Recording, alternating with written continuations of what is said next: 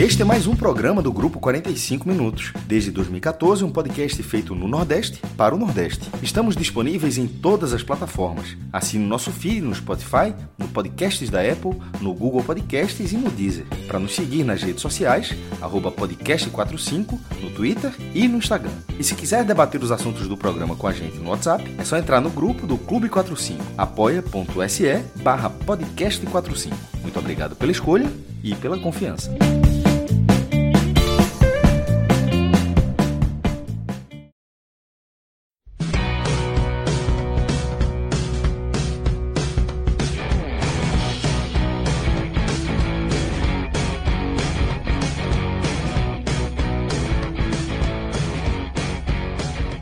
Fala galera ligada aqui no podcast 45 minutos. Estamos começando aqui mais um telecast, telecast que foi gravado na noite do domingo, é, um telecast longo que você vai acompanhar a partir de agora, onde a gente analisou a derrota do Náutico por 2 a 1 para Chapecoense nos aflitos, jogo que culminou com a demissão de forma oficial já do técnico Roberto Fernandes.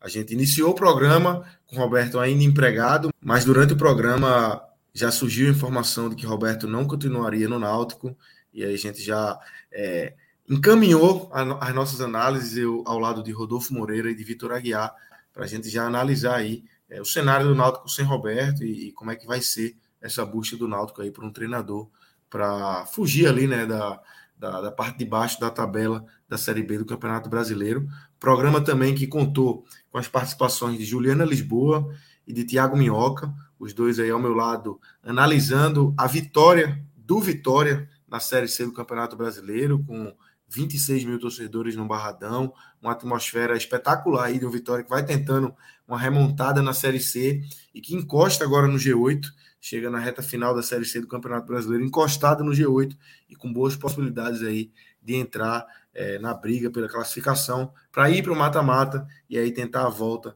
para a Série B do Campeonato Brasileiro. Minhoca seguiu comigo na terceira parte do programa e a gente recebeu Luca Laprovita, né, para falar de mais uma vitória do Nordestino, agora do Fortaleza, que venceu o Atlético Goianiense por 1 a 0 em Goiânia. Fortaleza que voltou a vencer na Série A, deixou a lanterna, ainda está na zona de rebaixamento, a situação ainda é complicada, mas começa a clarear um pouco mais a situação do Fortaleza na Série A do Campeonato Brasileiro com essa vitória, deixando a lanterna e vai dando uma empolgação aí para o Fortaleza, que vai receber os reforços, contratou cinco reforços para o segundo turno e a partir da próxima rodada já pode ter à disposição alguns deles. Então o Fortaleza venceu, deixou a lanterna e esse foi nosso programa gravado aí na noite de domingo. Vou pedir aqui para Marcelo Filho, nosso editor, soltar aqui dar o play para vocês acompanharem tudo que a gente debateu aí da derrota do Náutico, a vitória do Vitória e a vitória do Fortaleza nesse domingo aí dos nordestinos nas séries A, B e C do Campeonato Brasileiro. Solta o play aí, Marcelão, para tu acompanhar nosso produto.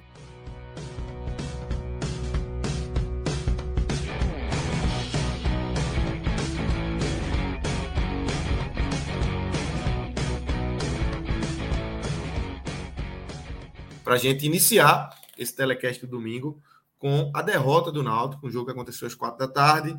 É, o Náutico em casa contra a Chapecoense, num bom público, 8 mil pessoas nos aflitos, uma boa atmosfera. O Náutico até abre o placar, Rodolfo, é, mas é, acaba já não, o primeiro tempo já não foi bom, era um, é, não foi um bom jogo do Náutico como um todo durante os 90 minutos, né? Mas conseguiu abrir o placar. Imaginava-se que ali poderia ser aquele gatilho que faltava para o time, enfim, começar a jogar bola. E não aconteceu, né? Até teve é, mais uma chance clara mais na frente, quando já estava um a um, numa bola que o, o zagueiro da Chapecoense salva em cima da linha. A gente pode destrinchar um pouco mais até esse lance aí de Chiesa. E no finalzinho, aos 46 minutos, o Náutico levou a virada, Rodolfo. 2 a 1 um, num lance aí de escanteio, quase um repeteco, mas levou a virada 2 a 1 um, e uma pancada fortíssima para o Náutico, né? Não só pela derrota, mas por ser uma derrota para um adversário direto, é, por ser uma derrota em casa, com a torcida que tinha dado uma boa resposta, com 8 mil torcedores nos aflitos. Então, uma pancada forte e que aparentemente, aparentemente não, que respinga muito, muito, muito em Roberto Fernandes, né? que ainda não foi demitido. É, como eu falei, são 8 horas da noite, a gente está começando aqui a nossa live. Roberto agora é o treinador do Náutico, mas é, a tendência aí, as informações que chegam é que é, a diretoria está discutindo aí uma possível troca nesse comando técnico, né, Rodolfo? É mais do que esperado, né? Essa pressão em cima de Roberto ela vem de algumas rodadas para cá e sempre que ela se é, se revelou praticamente irreversível, Roberto conseguiu reverter, né, com vitórias de certa forma convincentes. Foi assim na virada sobre o Brusque, né, no Sul, ali era um, um jogo que se, se perdesse com certeza teria caído. Uh, veio ali uma, uma série de resultados sem vitória, mas com, com desempenhos consistentes. Esporte, Tombense, a vitória sobre o Novo Horizontino, que é, foi muito merecida. Antes tinha tido um empate com o Criciúma também, o Náutico jogando para vencer. E agora, né, mais do que a derrota, a exibição do Náutico joga contra. Né, no jogo em que tudo parecia conspirar a favor, e o Náutico começou a partida, uh, de certa forma, ainda desfalcado. Lógico, quando a gente olha o balanço entre os nomes disponíveis e os que estão, os que estão afastados, o Náutico tem um déficit. Mas o Náutico reforçado, né, o Náutico com alguma sequência, mas que não conseguiu repetir né, a evolução que vinha tendo até o jogo com o Grêmio. E o jogo com o Grêmio a gente poderia até desconsiderar, né? Se o Náutico mantesse esse desempenho hoje. Era uma derrota na conta, o Náutico realmente não foi bem no dia, mas diante do adversário muito superior, é, não havia muita perspectiva de pontuação, mas hoje tem mais de uma semana de treino pela frente, o Náutico evoluiu na performance e teve uma derrota muito amarga, né? Porque sai na frente, é, isso, esse é o cenário que o Náutico mais podia almejar, porque a Chapecoense precisou se expor, havia margem para o contragolpe, para o Náutico atuar de uma maneira inteligente e liquidar o resultado, e não conseguiu. Ela levou o gol, depois veio a virada, pouco depois de uma chance muito clara para o Chiesa. E aí eu dividiria a análise, Lucas, e essa, essa é a típica live em que a gente tem que analisar tanto o contexto é, do resultado, né, o, que, o que pode acontecer, tecer um pouco da nossa opinião sobre e trazer também né, a análise do que foi a partida.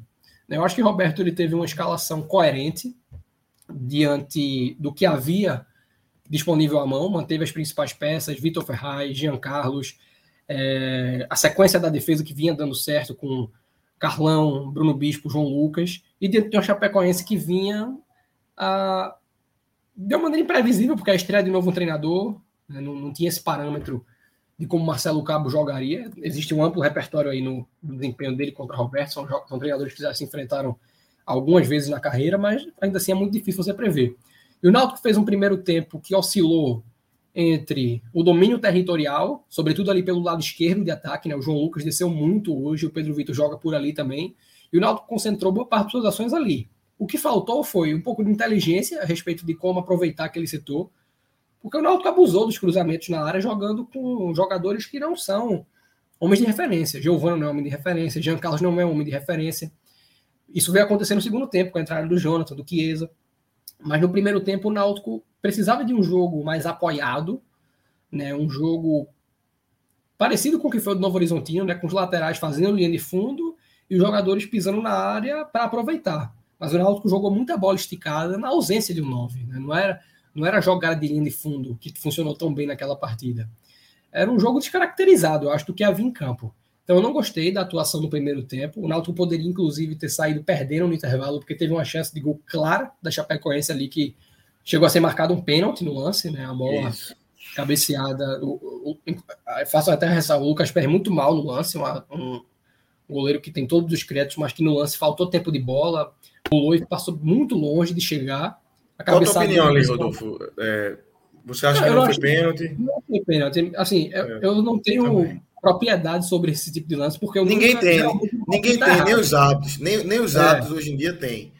É, mas eu mas também achei que não foi. Não é, o cara pula de costas, eu não achei que ele abriu é. o braço, o braço estava um pouco aberto, sim, mas é o, o movimento do pulo. E não considerei pênalti. Quando volta para o segundo tempo, né, o Jean Carlos fez uma coisa que eu cobro muito do Náutico, sobre, já cobri algumas vezes no ano, pela característica do time, de ser uma equipe menos criativa, não, não só com o Roberto, mas com todos os treinadores que passaram ao longo da temporada, é, que é chutar, chutar em gol. Né? No, no, clássico com o esporte eu falei isso, pô, naquele dia o campo estava muito molhado, Maílson vem tendo uma Série B de dificuldade nessas bolas batidas de longa distância, tanto é que o gol do Náutico saiu daquela forma, né, com um chute para o gol do Richard Franco de fora da área. Mas até o gol sair, é, o Náutico vinha tentando entrar na área de qualquer maneira e não chutava. E no jogo de hoje estava faltando isso. Foi um gol que começa no lateral cobrado por Vitor Ferraz. Giovanni desce pela esquerda com a bola, dá no meio para Jean Carlos com todo o espaço no mundo, ele domina já com a decisão do chute, é, ele já, já domina carregando sem nem é, olhar muito para o gol, finaliza, o Wagner dá o rebote e o Giovanni ataca a bola 1 a 0 Náutico. E ali estava desenhado o cenário de vitória, né? Como eu falei, a Chapecoense precisando sair porque não vive a situação confortável no campeonato. E aí, para mim, faltou inteligência ao Náutico. Né? O Roberto voltou a ter alguns problemas ali com os jogadores saindo lesionados. O próprio Giovanni foi um deles, pouco depois de marcar, acabou pedindo para sair.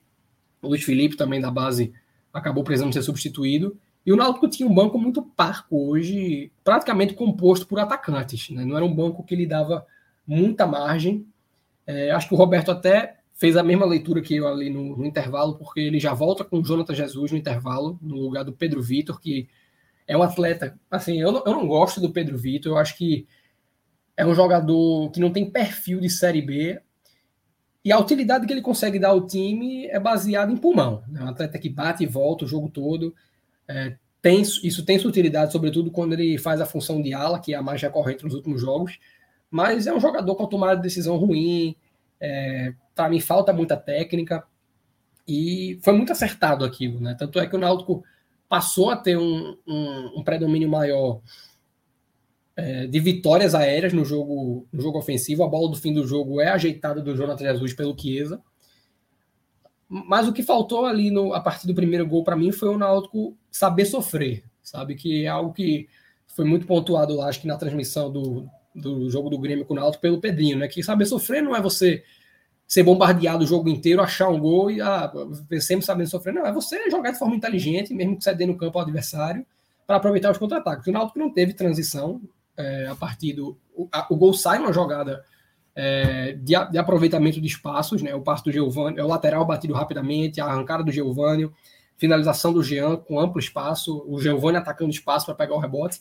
Mas a partir dali o Náutico não teve transição, ficou um pouco refém de um banco que ainda está enfraquecido. De repente, se tivesse tido um pouco mais de sorte de já contar com Souza, Jobson, poderia ter tido um controle ali maior do meio-campo. E vem o que é uma deficiência gritante do Náutico na temporada, que é a bola parada. Né? O primeiro gol da Chapecoense vem no escanteio batido pelo Betinho, ex-esporte, cobrança aberta, e aí dois duelos aéreos. A Chapecoense vence o primeiro, a bola ajeitada para baixo, e o... me fugiu agora o jogador que fez o primeiro gol. Já já eu me lembro, mas... O Léo, o zagueiro, Léo. Léo, isso, foram dois zagueiros, Léo e o Xandão. E o primeiro gol é um complemento. Né? O Vitor Ferraz até tenta bloquear o, a finalização ali, mas a bola entra. E no segundo gol, mudou o repertório da cobrança, até porque não era o Betinho mais batendo, ele já tinha saído de campo. Mas é uma cobrança fechada, e para mim, aquele gol é falta de concentração, sabe? Porque é inadmissível você tomar um gol com a cobrança batida fechada é, no último minuto da partida. É a cobrança mais previsível possível. O cara vai querer colocar a bola na direção do gol. Então, para mim, é um gol que denota a falta de concentração. Talvez seja uma questão. Talvez não. Evidentemente, é uma questão desse time. A gente tira isso por diversos momentos da temporada, momentos recentes, a expulsão do João Paulo contra o Criciúma, é, o pênalti que o Náutico faz, que tudo bem, não foi uma penalidade, mas o Náutico levando uma pressão do Tom Benz no fim do jogo, é, numa bola que não era para estar onde estava, o Náutico errou muito ao longo daquela jogada. Então é um time que já demonstrou várias vezes que perde o controle, e para mim faltou isso ali. O Náutico não, não podia ter tomado aquele gol da forma que tomou. E se esse jogo serve para evidenciar alguma coisa, além de tudo isso que eu falei, é o momento do Chiesa, né?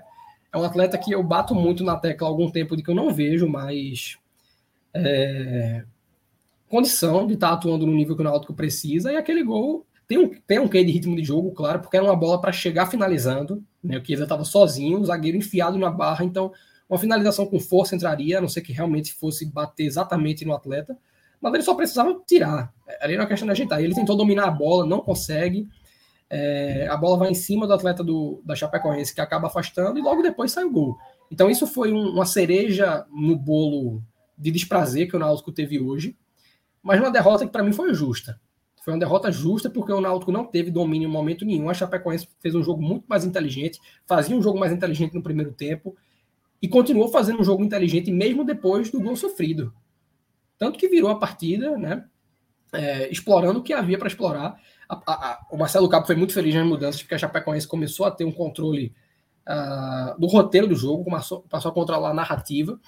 E é até curioso, né? A gente estava comentando isso aqui antes, que se Roberto cair, é, o Marcelo Cabo vem de um período desempregado que começou quando o Náutico vai para Maceió jogando com o CRB, o CRB sai na frente com, no segundo tempo do Náutico e o Náutico vira ali nos últimos 15 minutos da partida, né? Faz o primeiro gol aos 36 e vira o jogo depois dos 40. E aí o Marcelo Cabo cai. Hoje o Marcelo Cabo estreia, o Náutico sai na frente no segundo tempo, vê o roteiro da vitória totalmente desenhado e lá vai o Marcelo Cabo vira o jogo praticamente cavando a demissão de Roberto. É um cenário de permanência que eu julgo muito inviável. Acho que daqui para frente a gente pode entrar, depois da análise do, do Vitor, a gente pode entrar um pouco mais na avaliação do trabalho em si. E cabe apontar a responsabilidade de Roberto, mas também cabe apontar a responsabilidade de quem está acima. É, mas vamos, vamos ceder o espaço para o Vitor trazer um pouco dessa visão sobre o jogo, é, que eu concluo dessa forma. Uma partida que o Náutico mereceu perder, é, pelo que acabou executando como estratégia, eu diria. A execução, ela naturalmente não foi boa, mas a própria estratégia de jogo não foi algo que eu aprovei. É isso. É... Vitor, queria te ouvir para a gente meio que amarrar o jogo aí e depois ir para esses detalhes aí. Queria te ouvir como é que você viu esse 2 a 1 com o Náutico saindo na frente e tomando a virada em casa para Chapecoense, Vitor. Uhum. É, eu concordo discordando um pouco dessa análise de, de Rodolfo. O ponto central, eu acho que é esse, que ele bem encerra esse comentário, que é o Náutico mereceu perder. Eu acho que isso aí não existe discussão, mas eu discordo um pouquinho sobre o início do Náutico. Eu acho que o Náutico começou o jogo relativamente bem. Eu acho que existia ali um roteiro que se desenhava para uma possível vitória do Náutico. O Náutico entrou em campo, ali no recorte de talvez os primeiros 15, 20 minutos, Ralph e Vitor Ferraz conseguiram fazer uma, um trabalho muito bom no meio de campo, recuperando bolas, conseguindo jogar o time do Náutico um pouquinho para frente, atrapalhando a saída de bola da Chapecoense, dando um pouquinho de, de segurança para defesa. Só que quando a bola chegava no ataque, a finalização era um pecado. Existia, como o Rodolfo também bem pontuou, uma falta de inteligência, talvez na forma de colocar a bola para dentro da área, mas quando a bola chegava, a finalização do Náutico era horrível. Isso passa, claro, por um problema de inexistência de um camisa nova no Náutico, que a gente já bem conhece. Geovânio vem atuando improvisado nessa posição, não vem conseguindo fazer nada, porque não é a, a, a natureza dele. Agora a gente vai ver se o Jonatas, conseguindo um pouquinho de sequência, melhora. Chiesa, eu também vou nessa mesma análise de Rodolfo, não acho que seja um jogador para o momento do Náutico mais. Eu acho que Chiesa já. Quando a torcida começou a pedir Chiesa, meu pensamento foi por quê? Hum, é só pela idolatria, o que me parece, mas enfim, não é esse o ponto. Eu acho que dentro daquele primeiro tempo, o Náutico começou bem. O Náutico teve, teve sim um bom recorte, que podia caminhar para um, um roteiro de vitória, mas tudo começa a mudar justamente na depois que o Kelvin tem uma boa primeira chance de finalização ali pelos 20, 26, 27 minutos, e logo na sequência ele sai sentindo e o Perotti entra. O Perotti consegue dar uma mobilidade muito maior ao ataque da, da Chapecoense, consegue ativar os contra-ataques muito melhor, e com isso o Náutico começa a levar uma pressão que até então ainda era bem esparsa. A partir daí, eu acho que a Chapecoense conseguiu ir equilibrando as ações a partir do contra-ataque e foi evoluindo aos pouquinhos e evoluindo aos pouquinhos. E isso passa, e essa chave vira completamente depois do gol. Talvez até o pênalti ali no primeiro tempo tenha ajudado, por, tenha atrapalhado o Náutico, porque foram quatro minutos de paralisação. O Náutico ali talvez estivesse num ritmo um pouquinho melhor e com aquela parada o ritmo quebrou. O segundo tempo, o, aquele restinho do primeiro tempo foi morto para as duas equipes. Talvez, sem a, uma paralisação tão longa, o Náutico conseguisse manter ainda alguma coisa que tinha apresentado, mas o, nenhuma das duas equipes conseguiu voltar muito bem ao ritmo. Mas depois do segundo tempo vem aquele gol, logo no iníciozinho, E aí o Náutico parecia que poderia encaminhar para uma coisa melhor. Aquele gol, a gente vê o Giovanni na primeira oportunidade que tem de jogar na sua posição de origem, resolvendo uma jogada, criando um bom potencial de jogada em dois minutos em campo. E talvez fosse a chance dele, nessa posição de origem, mostrar uma coisa que até então ele não tinha mostrado pelo Náutico. Mas ele sai com essa, essa lesão Entra Niltinho, que já não queria mais nada, eu acho que aí começa a destruição completa do futebol do Náutico. Se antes era um futebol nota 6, nota 7, que talvez conseguisse fazer alguma coisa, a partir dessa saída do Giovanni, o Náutico começa a morrer. E tudo piora quando vem a segunda substituição para mim. O Luiz Felipe também não estava fazendo nenhum jogo genial, mas a saída dele desestabiliza completamente a proposta tática do Náutico. Ele sai, o Júnior Tavares entra centralizado, o Vitor Ferraz, que até então estava fazendo uma boa partida ali pelo meio, é deslocado para a lateral direita e o Náutico se perde completamente. Se perde na marcação, se perde na criação. A, a Chapecoense passa a encontrar caminhos com muita facilidade. O Náutico tenta fazer um jogo de maior contenção, tento fazer esse jogo usando o termo que o Rodolfo trouxe, de saber sofrer, mas não conseguiu fazer completamente nada. Se perdeu, viu a Chapecoense a cada substituição conseguir ganhar um fôlego maior, viu o Náutico a cada substituição perder um pouquinho mais de, de organização. Isso passa diretamente por Roberto Fernandes, que não conseguiu ler o jogo, que não conseguiu ajustar nenhum dos problemas que teve, que foram vários ao longo dessa segunda etapa. E aí o caminho ficou aberto para a Chapecoense empatar. E depois, quando o Náutico tentou ir para a Bafa, que a Chapecoense tinha deixado bem claro que o empate estava de bom tamanho para ela, já tinha feito substituição, tirando atacante para colocar zagueiro, tentando fechar. O goleiro já estava já tava pegando a bola, demorando a repor, né? Quando pegava Com a bola, certeza. deitava. O, o, a Chape estava ali gastando tempo, estava ali querendo garantir o um empate tranquilamente e a, o Náutico entregou mais uma vez um, um resultado. A Chape veio começou o jogo com a carinha de derrota, no meio do jogo o empate passou a ser bom, e no final do jogo a vitória chegou de graça no colo da Chapecoense. Então acho que um roteiro muito negativo para o Náutico. A derrota já é horrível por si só, mas o roteiro consegue tornar tudo dez vezes pior. Perfeito. Rodolfo, vamos entrar então, então agora entrar no, no assunto Vamos fazer isso diferente, na verdade. Eu ia entrar em Roberto agora, mas vamos, vamos envelopar de, de, de verdade o jogo aqui, trazer destaques.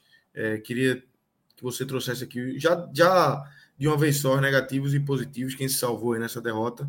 Depois Vitor, depois a gente entra um pouco mais aí de cabeça na situação de Roberto, no trabalho dele, na pouca evolução do trabalho dele desde o início do, dessa volta dele para o Náutico, Rodolfo.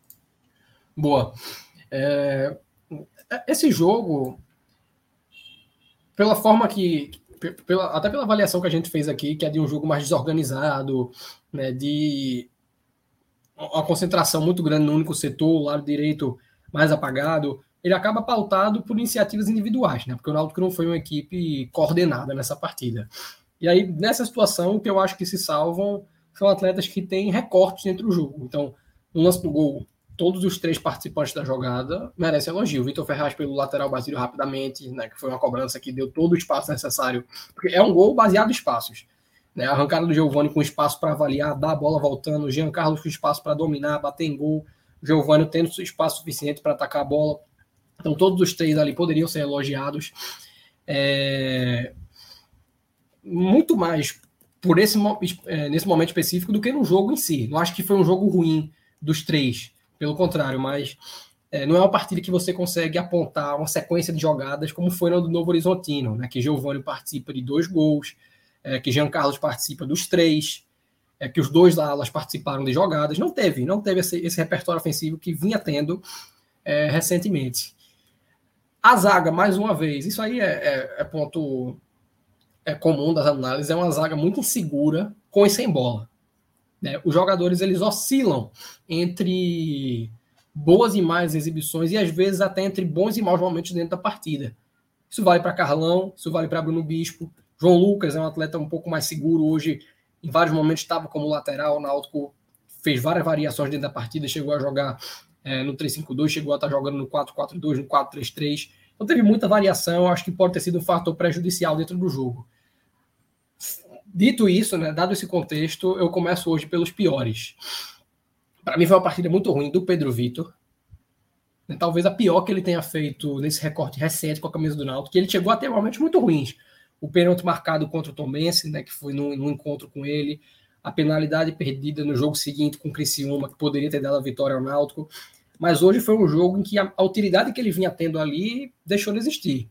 Né? Foi um atleta que não, não conseguiu participar ativamente de uma jogada, mesmo com o Náutico tendo muita concentração ali por aquele lado esquerdo.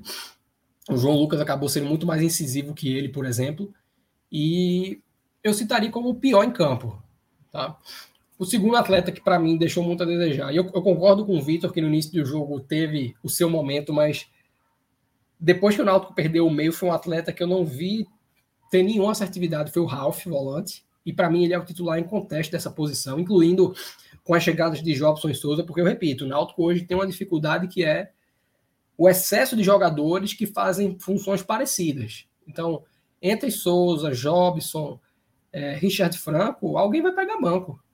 A não ser que a maneira do Náutico jogar mude drasticamente. Vitor Ferraz também é um, porque joga muito mais de meia do que como lateral ou ala. Então o Náutico tem aí três, quatro jogadores para fazer funções similares e nenhum deles é primeiro volante. Então, o Ralph, para mim, é o titular. É um jogador com uma margem de evolução que eu considero bem interessante ainda. É a primeira Série B. Não pertence ao Náutico, mas é um atleta que, se fosse para renovar, eu renovaria. Uma, uma valência física muito grande, mas hoje, até um pouco antes do gol, o, o que Vitor cita a respeito da paralisação é muito pertinente. E, e eu acho que isso é mais um aspecto para tratar a falta de concentração. Né? Quando tem uma paralisação, você precisa ter alguma estratégia, e aí eu digo individu é, uma orientação individual para os atletas mesmo se manterem quentes. Né? É, é um aquecimento dentro do campo, digamos assim, e para voltar coletivamente, todo mundo acima do adversário que também esfriou, né? Porque isso não pode. É, e Vitor fez a pontuação que a Chapecoense também voltou pior, mas eu acho que é uma oportunidade que você passa a ter para qual adversário. Esfriou, você está jogando em casa, o calor da torcida é todo seu. Então tem que ter é, um direcionamento para se aproveitar esse momento, né, para você voltar a, é, melhor do que o adversário depois de uma paralisação como essa. E desde aí eu acho que Ralph já caiu. No segundo tempo, para mim, foi uma atuação desastrosa, eu diria. É, e para citar o último lugar, e essa é uma, uma, menção que eu faço não pela atuação, porque ele teve, claro, muito menos minutos em campo do que qualquer outro, mas é, é uma menção didática, né, que é a Chiesa.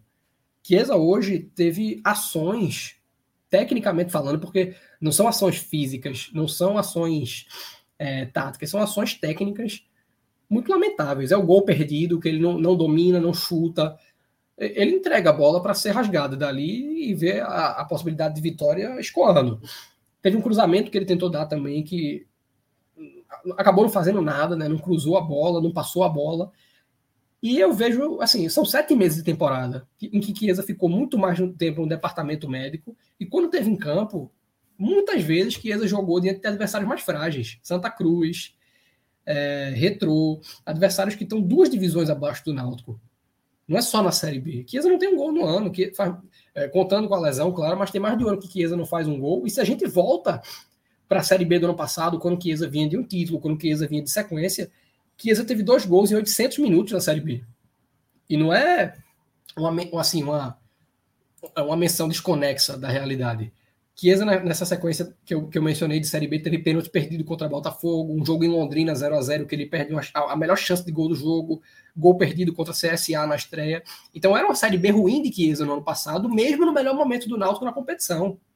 No melhor momento, Chiesa fazia uma Série B ruim eu, eu não vejo mais margem, sabe? Assim, eu entendo que o Náutico não pode forçar uma aposentadoria, que o Náutico tem meses de contrato a cumprir, mas para mim é um jogador que não tem encaixe nesse time. Você acabou de trazer um Jonathan Jesus, você tem um Geovânio, é, que é uma função diferente, mas é, é, um jogador que jogando como falso 9 eu vejo mais entrega do que Chiesa jogando como referência. Chiesa não tem um bom jogo na temporada, Chiesa não tem sequer um bom tempo na temporada. Então eu cito ele como um dos três piores pelo peso que essa menção tem pela importância que ele tem, porque não é porque Chiesa voltou com o nome que Chiesa tem que ele tem que ser acionado. Eu concordo com o Vitor, eu não tinha expectativa de Chiesa fazendo nada nesse jogo. eu também entendo o grito do torcedor. É o cara no banco, né, um jogador com história, com capacidade de decisão na, na carreira. O próprio um, jogo com a Chapecoense é, mais recente que o Náutico tinha tido nos aflitos foi de 2020, que o Náutico vence, empatou por 1 a 1 um roteiro bem parecido, só que não, não perdeu o jogo, mas vencia por 1 a 0 tomou gol no fim, com um gol marcado por Chiesa vindo de lesão. Então houve, sim, é, até recentemente um momento de utilidade latente de Chiesa, mas que para mim acabou. Essa, essa, é a minha consideração. E aí, passando para os melhores, vou lhe dar a palavra Vitor, como eu disse, eu, não vi um jogo do Náutico para a gente estar tá citando aqui sequer um jogador fazendo uma tremenda atuação. Mas para mim, quem se salva no jogo de hoje, citando como melhor, é o João Lucas. Foi um atleta muito participativo, um atleta que chegou para resolver uma posição em que eu não via é, condição do Náutico resolver com o kit em casa. É o Júnior Tavares fazendo uma temporada muito ruim. É, é o Júnior Tavares faz uma temporada tão ruim que mesmo ele tendo sido herói do Náutico em vários momentos, ele não é, ele não, não é titular na cabeça de nenhum torcedor. Ele é um cara que só está no clube hoje pelos pênaltis decisivos que bateu. Somente. Não, não tem é, nada na temporada que justifique o uso de Júnior Tavares.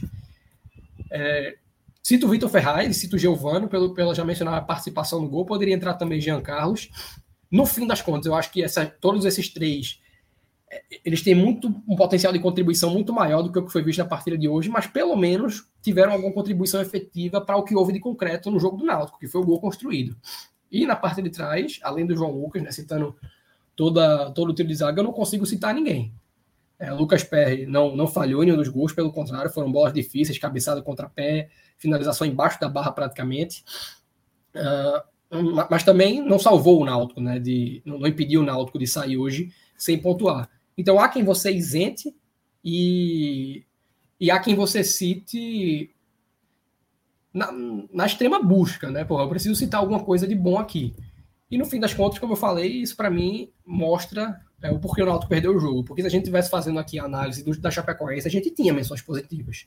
De um ataque que funcionou na reta final, é, de substituições que fizeram efeito. O Orejuela entrou, mudou um pouco a dinâmica ofensiva. É, para mim, o Chapecoense foi outro a partir da entrada dele. Me esqueci até agora a nacionalidade. Acho que é boliviano, né, Vitor? É, rapaz, eu acho que é equatoriano, mas não tenho certeza não. Eu, eu chutaria equatoriano também. É, mas enfim, mudou muito a, a dinâmica ofensiva da, do Chapecoense. O Perotti entrou, participação direta no, no primeiro gol. Então, o Marcelo Cabo, veja só, o banco da Chapecoense. É equatoriano mesmo. Equatoriano, né? O próprio Kevin, que, que o Vitor citou também. A gente está citando jogadores aqui que fizeram a diferença na construção da vitória da, da Chapecoense. E não é um banco melhor do que o do Náutico. Agora foi um banco muito mais efetivo. O que, é que Nilton acrescentou no jogo do Náutico? O Júnior Tavares. O único jogador que entrou, que a gente pode dizer que acrescentou, foi o Jonathan Jesus, que não fez uma boa partida, mas ganhou bola aérea, ajeitou uma bola fácil para Chiesa desempatar a partida poderia ter saído de campo com assistência. A gente poderia estar falando aqui de uma vitória suada do Náutico com a participação direta do estreante Jonathan Jesus. Uh, e aí, tem mais uma ponderação a respeito de Chiesa, que se assemelha com uma, uma, leitura que eu tenho do momento do Náutico, mas eu deixo para trazer um pouco mais à frente e se der a palavra para o Vitor. Vitor, teus destaques aí. Hoje parece que, se eu discordei um pouco de Rodolfo na análise de jogo, eu concordei basicamente com tudo aqui na, na análise individual. Pior nome do jogo para mim, Pedro Vitor, errou passes o jogo inteiro, perdeu divididas o jogo inteiro, tomou decisões que não faziam o menor sentido e ainda demorando muito para tomar elas. Não ajudou na frente, não conseguiu recompor. Eu acho que partida terrível do Pedro Vitor. Nos primeiros jogos ele ainda realmente parecia que ia dar alguma, alguma ajuda ao ataque do Náutico, mas está em ladeira abaixo completamente. E hoje foi novamente uma partida terrível do, do Pedro Vitor. Segundo nome, eu também coloco o Ralph. Eu acho que ali naquele primeiro recorte do jogo ele estava muito bem, mas depois também se perdeu por completo no jogo. Começou bem na marcação, mas depois a quantidade de passes, a quantidade de divididas, de bolas perdidas saindo do saindo dele, eu acho que estragou qualquer coisa que ele tivesse começado a fazer na partida. E terceiro nome eu também coloco Chiesa eu acho que mais pelo fato dele ter sido um pedido da torcida que qualquer coisa. Eu fiquei um pouco assustado quando eu quando eu vi a torcida pedindo para mim aquilo. Claro, eu entendo, eu entendo que a idolatria, eu entendo tudo que Chiesa já fez pelo Náutico, eu entendo que essa lembrança vai ficar ativa. Mas é um, existe um pouco, sei lá, talvez uma desconexão já, porque realmente o, o nível que Chiesa apresenta, o ano passado, Chiesa saiu como não tenho certeza se ele foi artilheiro, mas ele saiu pelo menos como um dos grandes destaques do, do Pernambucano, mas isso se sustentando em grande parte pelos quatro gols que ele tinha feito contra o Central na estreia, que talvez aquele seja o último grande recorte de, de Chiesa. A gente lembrar do primeiro jogo do ano passado. É uma memória muito distante para a gente puxar a Chiesa como um, uma pessoa que vai conseguir fazer a diferença. Essa, essa questão das lesões de Chiesa foi uma situação similar ao que passou o Matheus Carvalho, ao que passou o Álvaro. E no final da, dessas lesões, ninguém imaginava que eles poderiam voltar a ser jogadores úteis ao Náutico como eles já tinham sido antes desses problemas. Não que Matheus Carvalho e Álvaro sejam tenham importância para o Náutico nem perto do que Chiesa tem, mas eu acho que esse tempo de afastamento, esse referencial pode dar uma uma ideia de como é distante já qualquer referencial de bom futebol de Chiesa para o momento do Náutico.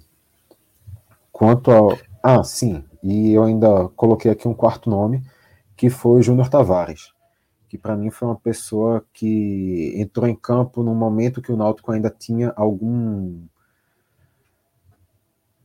algum comportamento, alguma tática, alguma disposição dentro da partida, mas depois da entrada dele foi muito clara a perda por completo do, de qualquer ritmo de jogo, de qualquer controle, de qualquer noção de futebol que o Náutico tivesse ali. Não só pela entrada dele, claro, a, o deslocamento de Vitor Ferraz também atrapalhou, mas ele fica também um pouco como imagem dessa, dessa mudança tão negativa no perfil do Náutico no decorrer do segundo tempo. Quanto aos destaques positivos, eu coloquei em primeiro Geovânio, mas também nem por. Nem, nem, não fiz nem muito uma lógica de, de ordem aqui. Eu coloquei o Geovânio porque em menos de 10 minutos atuando em uma posição que é mais natural para ele, ele conseguiu fazer a diferença. Eu acho que isso é um sinal muito positivo para ele. Nem tratando isso como um, que ele tenha sido um dos grandes destaques do jogo, mas que para ele isso sai muito positivamente. Para ele pode ser um para o Náutico também pode ser um sinal de que ele tem uma opção de ataque para outra posição. João Lucas também entra uma partida segura, conseguiu ser um jogador para dar um suporte na, pelo, pelo lado, justamente quando Pedro Vitor não conseguiu dar esse, esse suporte. Também coloquei o Ferraz, também coloquei o Jean Carlos, e pelo mesmo motivo que eu coloquei o, o, o Júnior Tavares, eu também citei aqui o Luiz Felipe, porque foi a saída dele que, na minha visão, desestabilizou por completo o time. Eu sei que não faz sentido nenhum ter cinco destaques positivos nesse jogo, mas é, é o que temos para hoje. Talvez aí para ficar um pouquinho mais condizente com a realidade, dê para tirar Jean Carlos e Vitor Ferraz, deixar Luiz Felipe, Giovanni e, e João Lucas. Perfeito. Agora, Rodolfo, vamos começar a falar de Roberto aqui, falar desse trabalho de Roberto, que foi contratado ali de maneira meio que emergencial, né? A saída de Felipe Conceição para disputar a final do Pernambucano. Chegou, é, conseguiu o título né, diante do Retrô, na, nas duas finais ali, ele disputou as duas finais do Pernambucano. Mas a gente vê muito pouco ou quase nada de evolução desse time, né? É óbvio, assim, é, os problemas do Náutico são conhecidos, o elenco tem várias carências, é, os reforços estão chegando agora, isso, obviamente tem que ser dito, tá? mas o trabalho de Roberto, esse trabalho de Roberto no Náutico, é fraco. Ele conquistou um título na base da motivação, porque não dá para dizer que ele implementou uma mudança tática, enfim, base da motivação ali fez com que o Náutico fosse campeão pernambucano diante do Retrô. E na Série B, um trabalho bem fraco, né, Rodolfo? Eu lembro, Lucas, que na, na, na live da derrota para o Bahia, né, que foi um jogo no sábado à noite e no domingo, fim da. Fim, no, no, ao final do domingo, Roberto Fernandes já estava na live do Timbucast, né, antes mesmo do Náutico anunciá-lo. Eu, eu, comentava aqui a respeito da, da, escolha, que já era iminente, né? A gente sabia que seria o nome, já estava sendo clamado desde a demissão de Conceição e o Náutico não encontrava no mercado uma alternativa. Acabou sendo o Roberto depois de um, alguns dias ali de mapeamento e de constantes insucessos. E a minha opinião ali foi, pô, eu, essa é uma decisão que para mim está clara, mostra o foco no estadual. E é, desde janeiro, né? A gente falava aqui também no Náutico, internamente, se fala em. Não, não, se fala em estamos há 10 anos longe da Série A, ou nunca vencemos uma Copa do Nordeste. O que se fala é há 20 anos o Náutico não é bicampeão pernambucano. Esse era o raciocínio dentro do Náutico, era conquistar esse título estadual, era a grande meta da temporada. E eu acho que to, todo, todas as escolhas que foram feitas provaram isso. O Náutico não tinha um compromisso, apesar de se manter um discurso por parte de executivo e de presidente de foco em acesso, o Náutico jamais agiu. Pode ter até acreditado que era suficiente, mas jamais agiu para obter, é, para conquistar um acesso. Por falta de elenco, um elenco muito mal montado, com, com, tendo como fundamento a recuperação de vários atletas que não tinham desempenho há alguns anos, Robinho, última performance, último bom ano de temporada foi 2018. Foi vendendo em 2019, mas pelo que fez em 2018. É, Evandro, 2015. Leandro Carvalho, talvez 2018. Eduardo Teixeira. Muitos jogadores que não tinham rendimento. Eu não estou falando aqui de nome consolidado. Pelo contrário, estou falando de nomes coerentes com, com os desafios do clube na temporada. Vem a escolha por Roberto, que Aí eu retorno. Meu, meu raciocínio ali foi: eu acho que é um nome para conquistar o estadual e um nome para manter o patamar de Série B que, que existe hoje, que é briga contra a queda. Não vejo o Náutico saindo desse patamar na escolha do treinador. Roberto conseguiu ali. Ele até começou na linha contrária, ele perde a estreia, que é o primeiro o jogo de ida da final do estadual para o Retro, e vence os dois primeiros jogos da Série B. 2 a 0 no Operário, 2 a 1 no CRB, o 2 a 1 no CRB jogando com um time misto. E daí em diante o Náutico viveu praticamente um momento de involução. Foi uma sequência grande sem vitórias, até venceu o Brusque. Depois teve uma sequência muito ruim ali, Vasco, Esporte, Sampaio Correia. É, esporte não, Esporte tá parte de outra sequência. Foi Vasco, é, desculpa, Ituano, Vasco, Sampaio Correia e depois vem o Esporte, é isso. E aí vem um momento, né, que é quando ele passa a utilizar o 3-5-2 no jogo com o Esporte, que o Náutico demonstra crescer em conceito de jogo. Tombense, Criciúma, Novo Horizontino. O Novo Horizontino, para mim, ele representa, em conceito de jogo, o ápice desse trabalho de Roberto. Foi uma apresentação de um time de G4. O Náutico saiu do primeiro tempo vencendo por 3 a 0 e poderia ter facilmente vencido por 5. Muita intensidade, controle das ações, sofreu pouco, né? o Novo Horizontino chegou algumas vezes. E nos últimos dois jogos, uma clara involução, mesmo com o retorno de algumas peças. Então, a responsabilidade no trabalho de Roberto, claro, totalmente. Roberto está na frente do time desde a terceira rodada da, da Série B. Roberto chegou com o Náutico, de certa forma, motivado por causa da conquista estadual, muito mérito dele, claro, e perdeu isso muito rapidamente. Né? Dois jogos depois, o Náutico já vivia uma crise dentro do campeonato. Agora, eu acho que de, é, houve um momento de fazer essa troca, era ali, talvez na derrota o Sampaio Corrêa. O Náutico optou por não fazer quando havia um, um, leque de opções no mercado, Humberto Louser, Marcelo, o próprio Marcelo Cabo, e o Náutico não aproveitou. E manteve Roberto por algumas rodadas, de lá para cá o Náutico só venceu um jogo. E vai fazer a troca, porque eu acho que a gente pode até falar de, de um cenário de manutenção, mas eu, eu confio que o Náutico vai fazer a troca. E aí é que entra a parte que eu acho que a gente precisa apontar o dedo. Para mim é lógico que tem responsabilidade de Roberto, e eu acho que é o momento de trocar. O Náutico vai virar o turno, muito provavelmente, na zona de rebaixamento. Isso é grave. Mas a gente não está falando aqui, Lucas, de uma coisa inédita. O Náutico brigar contra a queda. Nos três anos né, que Diógenes esteve à frente do futebol do Náutico, 2017 eu não conto porque Diógenes já entrou com o Náutico praticamente rebaixado. Diógenes assumiu o Náutico. Rebaixado já, eu acho. Acho que já rebaixado, não? Não, não. Não era nem praticamente, posse, acho que já estava consumado, não? É, eles tomaram posse ainda, vamos dizer, com o campeonato tendo muito tempo à frente. Acho que foi em meados de julho. Porém, com o Náutico tendo. O Náutico demorou 11 jogos para vencer a partida na Série B. Em 11 rodadas, o Náutico tinha dois pontos. Então era um cenário muito irreversível. Mas aí, contando de 2020 para cá, né? Porque o Náutico sai da Série C em 2019. O Náutico brigou fortemente contra a queda em 2019, do, é, 2020, desculpa. Foi aquele, aquela reação do time de Hélio.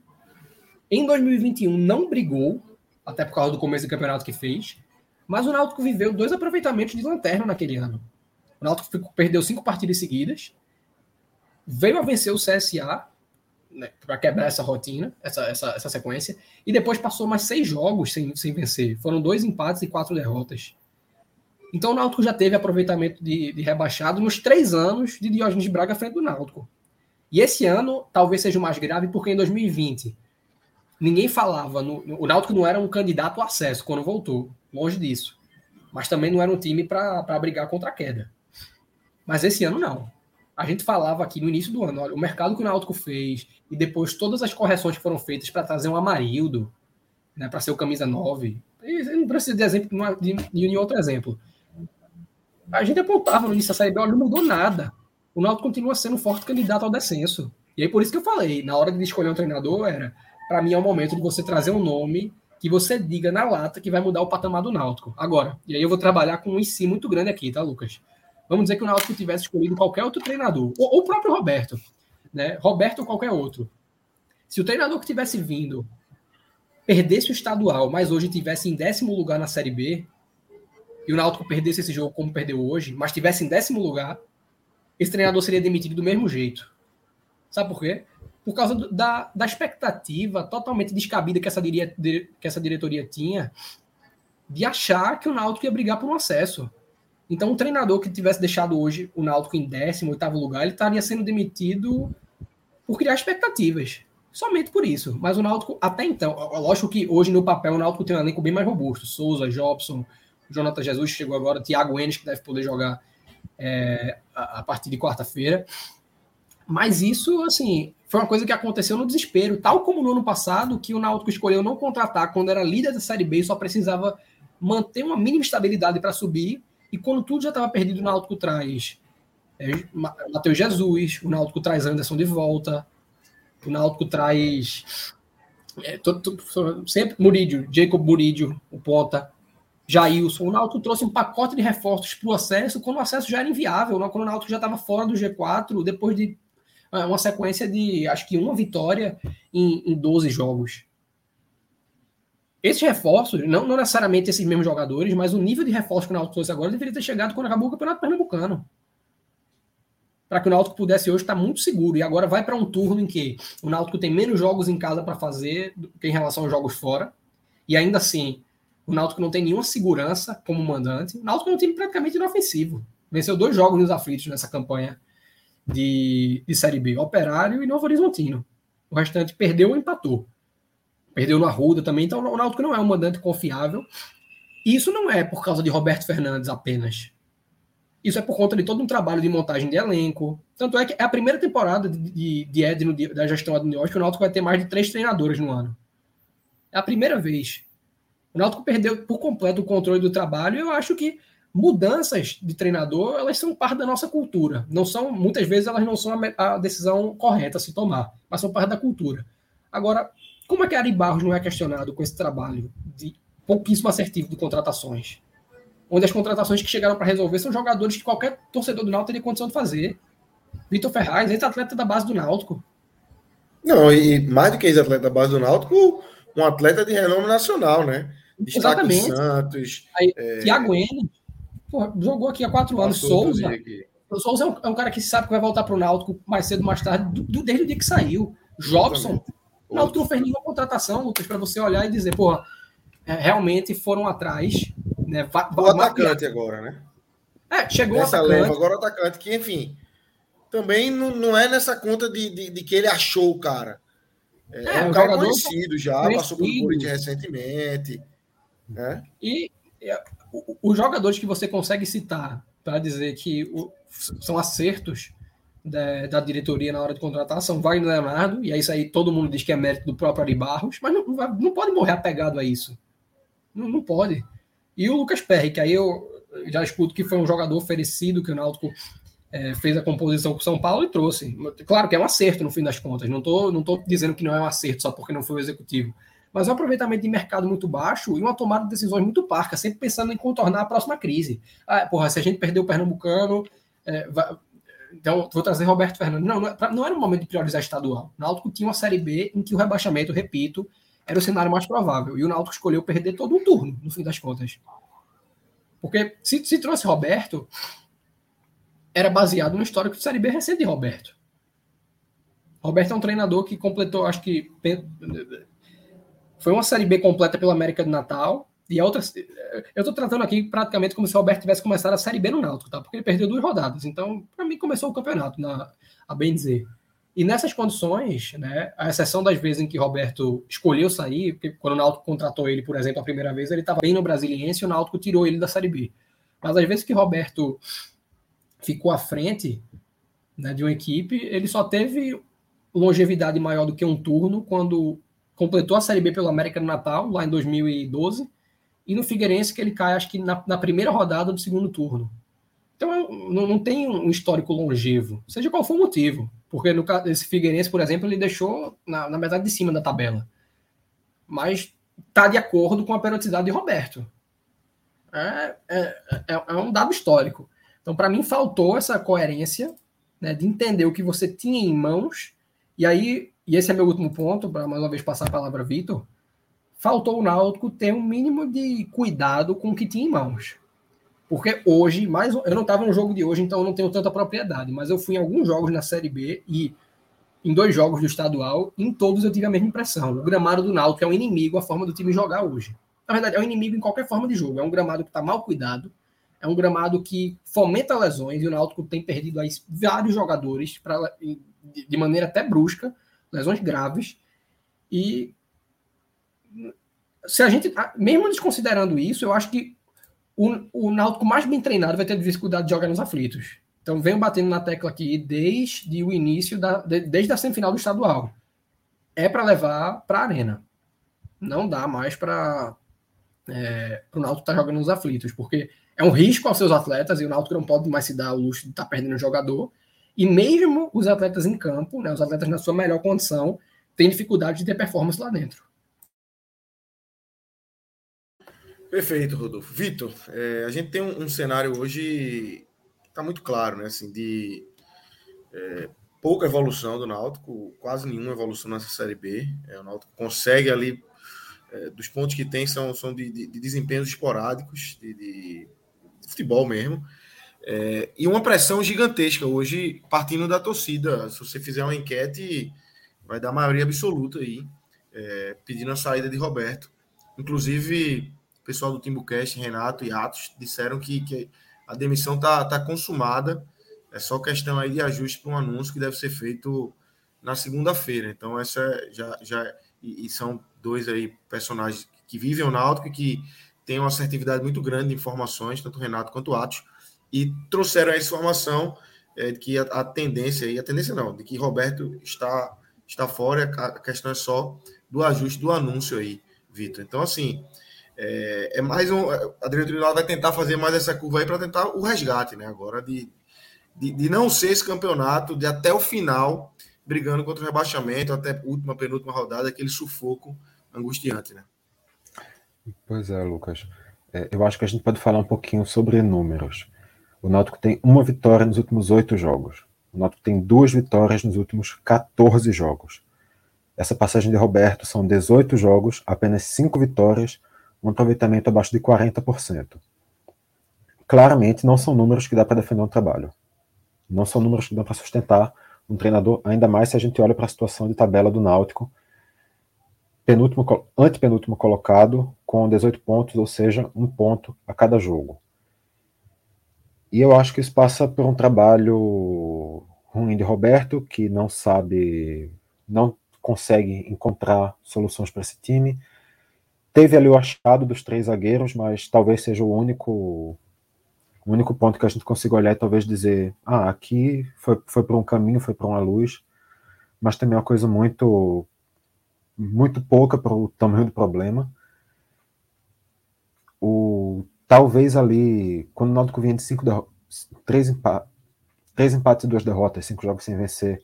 Aquela vitória por 3 a 1 no Novo Horizontino, ali parecia que o Náutico ia tomar um fôlego. Aquele jogo, acho que todo mundo ficou com a sensação de que podia ser uma virada de chave, que talvez o time ali começasse a encontrar um caminho para se recuperar. Depois veio a vitória do Grêmio, a derrota para o Grêmio. Era uma derrota esperada, mas também com um futebol muito abaixo mesmo do que já se imaginava. E aí agora esse jogo também, além da atuação muito ruim, todo o roteiro que vai em volta dele, realmente a situação de Roberto é, é insustentável. Se não, se a diretoria do Náutico decidir voltar atrás e não demitir ele, é dar mais uma chance para alguém que não está mostrando muito muitas soluções nos últimos, nas últimas tentativas. Mas isso, claro, eu acho que é impossível a gente entrar na análise do Roberto e não entrar e não entrar automaticamente na análise da condução do futebol do Náutico. O Rodolfo apontou muito bem a situação do, do elenco. O Náutico tem um elenco pobre, um elenco carente, que tem carências que são apontadas desde, não sei, fevereiro ou março do ano passado e que desde então não foram solucionadas. O Náutico vem com problemas contínuos, o Náutico vê os seus problemas, todo mundo vê os problemas do Náutico e apenas o Náutico não admite os problemas que tem. Me parece muito teimosia. O Náutico me parece essa gestão do Náutico, ou pelo menos a condução de futebol dela me parece muito teimosia. Me parece muito querer provar que aquilo do jeito que está sendo feito vai dar certo e é só uma questão de paciência que continua esperando que uma hora vai, vai ajeitar, confia na gente que vai dar certo, a gente vai conseguir virar e vai deixando, deixando, empurrando com a barriga até a situação ficar insustentável. E também quando a gente olha para os perfis de contratação do Náutico, Rodolfo citou que são nomes que são contratações que já eram, talvez, que estavam ali, iminentes, pulando na cara do Náutico, o Náutico só fez abraçar o que já era óbvio, mas cabe aqui trazer um pouquinho do que Clauber fez uma matéria há menos de um mês, quando o Náutico recontratou Thiago Enes. O título da matéria é Náutico chega a 18 repatriados nos últimos cinco anos com volta de Thiago Enes. Desde então, nesse um mês, o Náutico já acertou com Souza, já acertou com Jobson, e agora ontem ainda chegou o William Gaúcho para o time de aspirantes, que pelo visto nem para compor o Sub-23 o Náutico está tendo muita criatividade também. Inclusive, até um comentário aqui que, que foi o próprio Clauber que, que fez, é, um pouco curioso contratar o, o William Gaúcho para um campeonato que só tem mais três jogos e que o Náutico já está basicamente eliminado. Fica aí um pouquinho também dessa dúvida do porquê. Vai ser, vai ser utilizado no principal, né? Enfim, vai é, chegar, vai, vai ali para o aspirante, mas vai acabar, vai treinar até o final do ano no principal e vai ter chance. Né? É o que tudo indica. E não tem nível, tá? Não tem nível de. Não, não, tá longe não, de ser um jogador de Série B, William. Longe, bem longe, bem longe. Ele vai na cota da, daquilo que eu digo, né? Que o jogador da base do Náutico que sai, seja pela porta da frente ou pelos fundos, né, a porta da frente, os que são vendidos, a porta dos fundos, os que simplesmente são deixados, ele sabe que, independente do que acontecer na carreira dele, ele sempre vai ter o lugar de volta para casa. Sempre vai ter. O Náutico criou essa, essa cultura de estar. Tá, não, não, repatriando, porque ele não chegou a sair do país, mas de estar tá trazendo de volta os jogadores de sua formação, é, formado na casa, independente do que eles estejam vivendo. E aí o cara pode ter mercado ou não. Robinho. Robinho não jogava uma Série B é, por qualquer clube que não fosse o Náutico. Qualquer clube. Nunca tá jogou uma Série B propriamente dita, é, né? já, já, subiu ali com, com o Goiás em, em 2018, chegando na reta final, mas Robinho nunca foi um jogador de Série B. Mas o Náutico trouxe nesse, nesse, é, nesse mercado de, de, aposta e recuperação. E se fosse um, dois nomes, a gente não estaria falando disso, mas todo o mercado do Náutico foi pautado dessa forma. E agora, né, em julho, com o clube consolidado na briga contra a queda, o Náutico resolveu apostar em nomes mais seguros, talvez tarde demais. Aí só o tempo dirá. E não, e não é de hoje, né? O próprio. Quando a gente lembra, olha para a lateral esquerda, a gente teve dois anos atrás o Kevin chegando num cenário muito parecido, um jogador que vinha sem mercado nenhum, estava, salvo engano, no Resende, vindo de um nível muito, vindo de um nível muito, muito abaixo. Até ajudou o Náutico ali, foi um jogador útil talvez dê para considerar assim, mas também uma contratação muito justificada. E agora, novamente olhando para a lateral esquerda, o Thiago Enes, que eu acho que é também ninguém pegou a contratação. Isso é impressionante. Eu, eu nunca tinha visto um negócio desse assim. De tanto jogador que já passou e o time buscar de novo. É, é, mais de 20 agora, né? Com, com, eram 18 com o Thiago é, Enes. É, 18 com esses três agora já vai para 21. Alguns ok, né? Assim, Souza, é óbvio que a gente não vai contestar Souza, né? Mas assim, se você for olhar o combo, é, é impressionante. Realmente, é, o, cara, o cara olha assim e se você for contar essa história, é difícil de acreditar, né? Não, o time, tantos anos aí, na mesma diretoria, foi buscar 20 jogadores que já passaram. E, e assim, poucos deles deixaram saudade, né? Qual saudade que Kevin, que foi citado agora, deixou no Náutico? Foi campeão ali titular, mas era um jogador muito meia-boca, criticado, inclusive, era porque só tinha ele, jogava ele, entre outros. O próprio Thiago Enes não, não fez nada demais, ainda teve problema com, com, com, o elenco depois, né? Teve uma questão, acho que quando ele estava no confiança, né, Rodolfo? Que, que teve uma briga com, com, com os jogadores, ele enfim, voltou, falou ele que o time ia cair. Se apresentou pedindo desculpa, né? Isso, é, vê que negócio, né? O cara já chegou com, com uma agenda negativa gigantesca, né? Mas é isso. Não sei, eu não sei se é falta de criatividade, não sei se é falta de análise de mercado, não sei se é falta de planejamento, se é sobreconfiança, não sei qual é o problema, só sei que o problema existe. E se continuar assim, realmente a, a, a condição do futebol do Náutico não tem para onde mudar com esse mesmo pensamento de que está tudo certo do jeito que está e que voltando, olhando para o passado, vai dar tudo certo também. Verdade. Verdade, perfeito. Aí, Rodolfo, só para a gente. Que, também, só, só para só acrescentar, só para amarrar, se a gente olhar também para a questão do treinador, talvez o próprio Roberto Fernandes já entre nessa mesma escala também de treinador que voltou só pelo é, pela memória, é, né? Exatamente. Ele veio, memória, obviamente, veio, obviamente, pela. Pensando no Pernambucano, mas é totalmente efetiva a questão da volta de Roberto Fernandes também. Verdade. Aí, Rodolfo, só para a gente fechar aqui, é, com essa saída iminente de, de, de Roberto, é, o que é que você considera aí um perfil ideal para o Náutico? De nomes que você sabe que estão disponíveis no mercado, é, é, improvável que o Náutico vá tirar alguém que esteja empregado. Então, a tendência é uma análise de mercado do que se tem disponível. É, o que é que você é, queria te ouvir de que é que você acha de perfil para o Náutico e, e dos nomes que estão disponíveis, quem se encaixa aí? Essa alternativa, Lucas, de é, ir ao mercado captar alguém que está empregado realmente é, é muito real. A não ser que o Náutico fosse uma Série D buscar um treinador, mas em 2018, lá, o Náutico e o Botafogo da Paraíba, ambos na Série C, o Náutico tentou tirar Leston do Botafogo, não conseguiu. No ano passado tentou tirar o Felipe Conceição do Remo, quando ele estava antes dele vir, da, antes dessa contratação agora, também não, não conseguiu. E realmente vai de acordo com a história do time, né? Não, não é um clube acostumado a pagar multas. E aí, o nome na boca, né, já tem pelo menos uma semana disso, é o de Guto Ferreira, do torcedor, né? Ah, é o nome certo, chega para. A gente tem a segurança de que vai, vai tirar o Naldo dessa situação, mas eu acho o nome de sonho, sabe? Do torcedor é. que, que, acha que só porque está desempregado, porque, primeiro, patamar. Guto Ferreira não é um cara para assumir time brigando contra a queda na Série B. Guto Ferreira, de fato, estava jogando, jogou as últimas duas Série Bs que o Guto pegou, foi um esporte que se fechou para trazê-lo, né, com, no, no, estadual ainda, então tinha toda uma temporada. É, não assumiu antes, né? Não assumiu no, no, num drama de Série B, né? Exatamente. E no Bahia, que ele chegou na Série A, foi rebaixado e acabou ficando para jogar a Série B, né? Já, já foi demitido até. Mas Guto não é um treinador do patamar financeiro do Náutico, para começo de conversa, quer, quer brigando por acesso ou quer brigando contra a queda. Ele é um cara com mercado na Série A, então se um Voivoda cai no Fortaleza, é, para a Juventude, Cuiabá, Atlético de Goiás, estava sendo especulado no Santos. Então é um cara que é muito mais cômodo para ele esperar o mercado se abrir um pouquinho daqui a um mês e ter assim, um, trabalho mais seguro pela frente do que arriscar ser rebaixado com o Náutico na Série B. Que aí é uma coisa, uma mancha no currículo dele. Então eu não vejo o Guto Ferreira vindo para o Náutico. Talvez o Náutico até tenha um intento de ir atrás, costurar um acordo. As alternativas que eu vejo também, elas são totalmente dissociadas, sabe? Quando o pessoal traz a linha de argumentos, ah, bota um contrato de dois anos para ele. Eu não acho que o Náutico bote. Em segundo lugar, ele tem que ser doido se ele assinar esse contrato, porque dá o pouso que tinha um contrato de dois anos, saiu sendo rebaixado para o técnico sub-23. Hélio dos Anjos, tendo feito o que fez no Náutico, também foi demitido e voltou para o Náutico, já tendo acionado um processo é, por causa da quebra de contrato sem, sem pagamento de multa.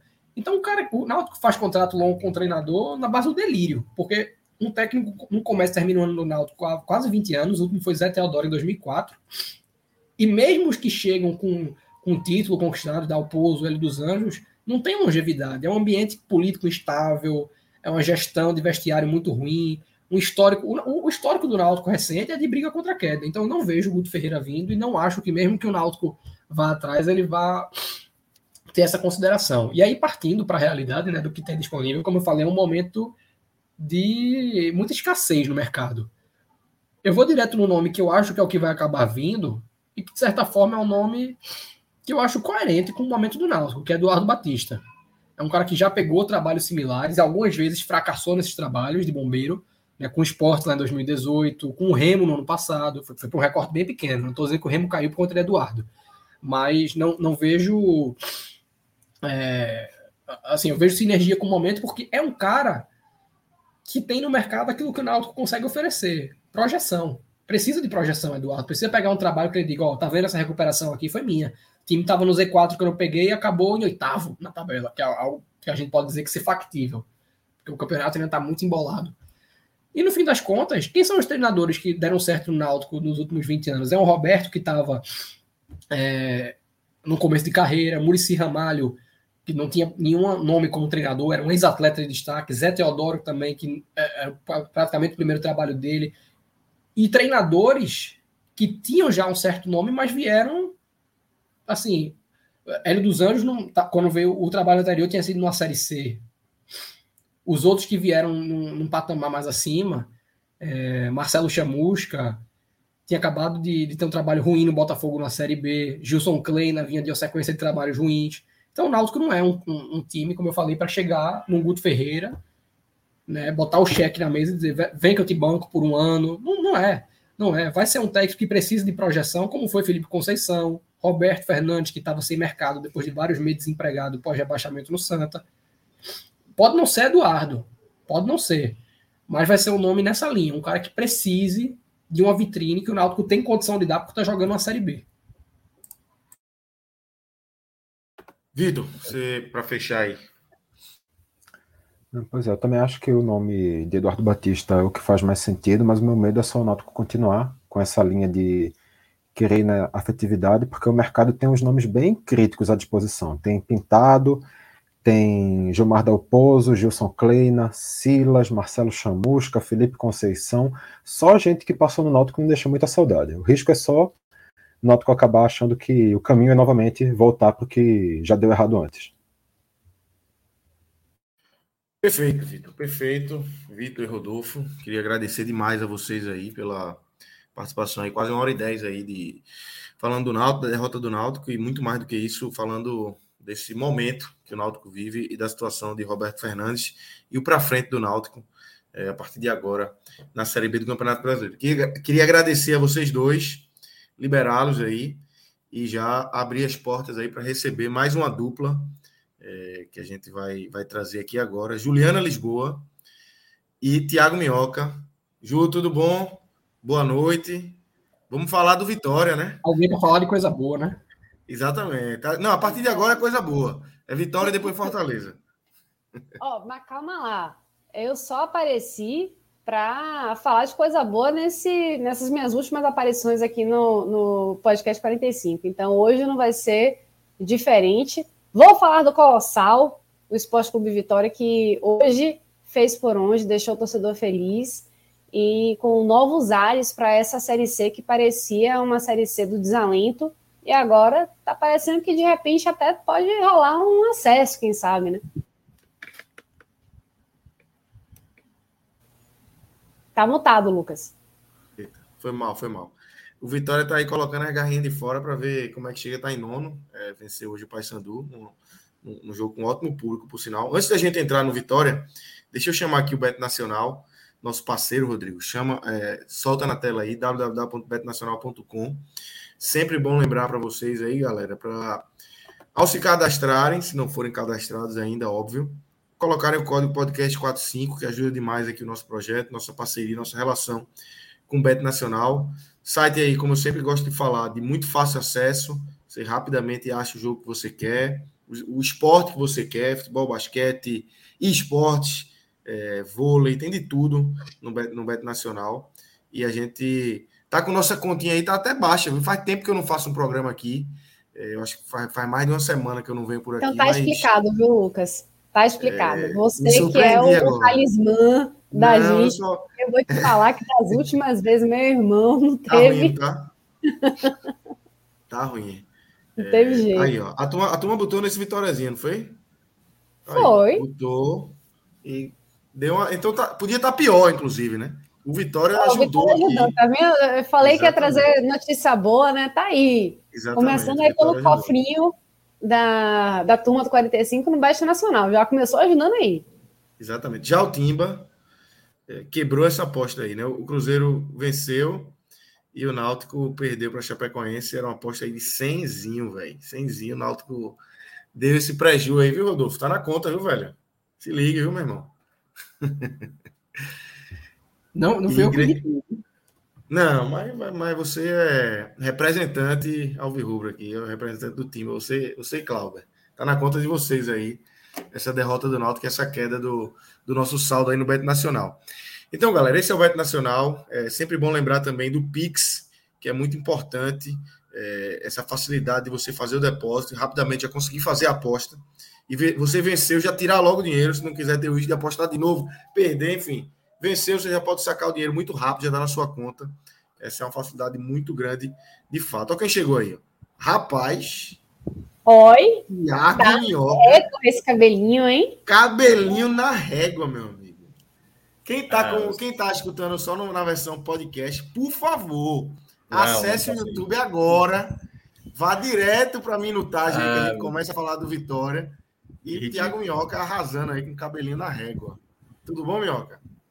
Tudo bem, cara. Tirando toda essa humilhação ao chegar, tô bem. Pô, assim, meu irmão, elogio. É né, porque né, assim, quando você me coloca no holofote principal, eu fico envergonhado, entendeu? Eu dei vazão a Rodolfo, que é um cara bonito, a Juliana, a você. Vitor, é, vamos ver. É... tudo bem, tudo bem, faz parte, faz parte. Não, mas tá tranquilo. Não, tamo junto. Tamo, ó, tamo igual, tamo igual, tamo igual, entendeu? Tamo aí. Mas porque é, não tem como competir com essa outra turma aqui, né? A gente tá. Claro. A gente claro. tá aqui na, na, na, alegria, né? Virou o jogo, viu? Minhoca virou o jogo agora, viu? É, não, não. Eu, envergonhado e claro, turma agora. Eu geralmente eu, eu, eu, eu, saio ganhando quando tem Cláudio, quando tem JP, aí eu tô bem. Mas quando é, é com né? vocês, aí o negócio, o negócio mas cabelinho na régua tá primeiro aí, viu? Gostei. Olha, quando ele vira de lado, ele fez a. Ô, Mioca, tá moderno. Não, não, tá, tá normal. Nada tá, disso tá. importa quando você pega o, violão, irmão. Quando você pega não, o violão, é só você. É deixa para pagar menor, deixa para outro momento. Já passei vergonha demais nesse projeto tocando violão. Então já, já foi suficiente. É isso. É isso. Mas vamos embora. É, betnacional.com, galera. Acessem aí, se cadastrem e deixem suas apostas aí, é, ajudando aí o Beto Nacional e nosso projeto aqui, o Podcast 45. Rodolfo, Vitor, valeu para vocês dois, podem seguir aí, que agora a gente vai falar é, com Minhoca e com Ju dessa vitória do Vitória sobre o Paysandu, Ju, num é, público bem bacana.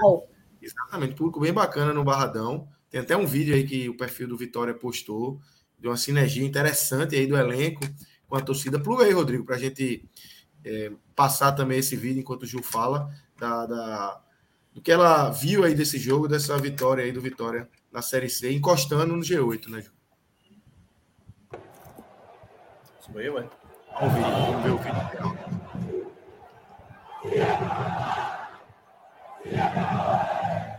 Eu tô quietinha, mas é porque isso é muito bacana, né? Demais. Demais.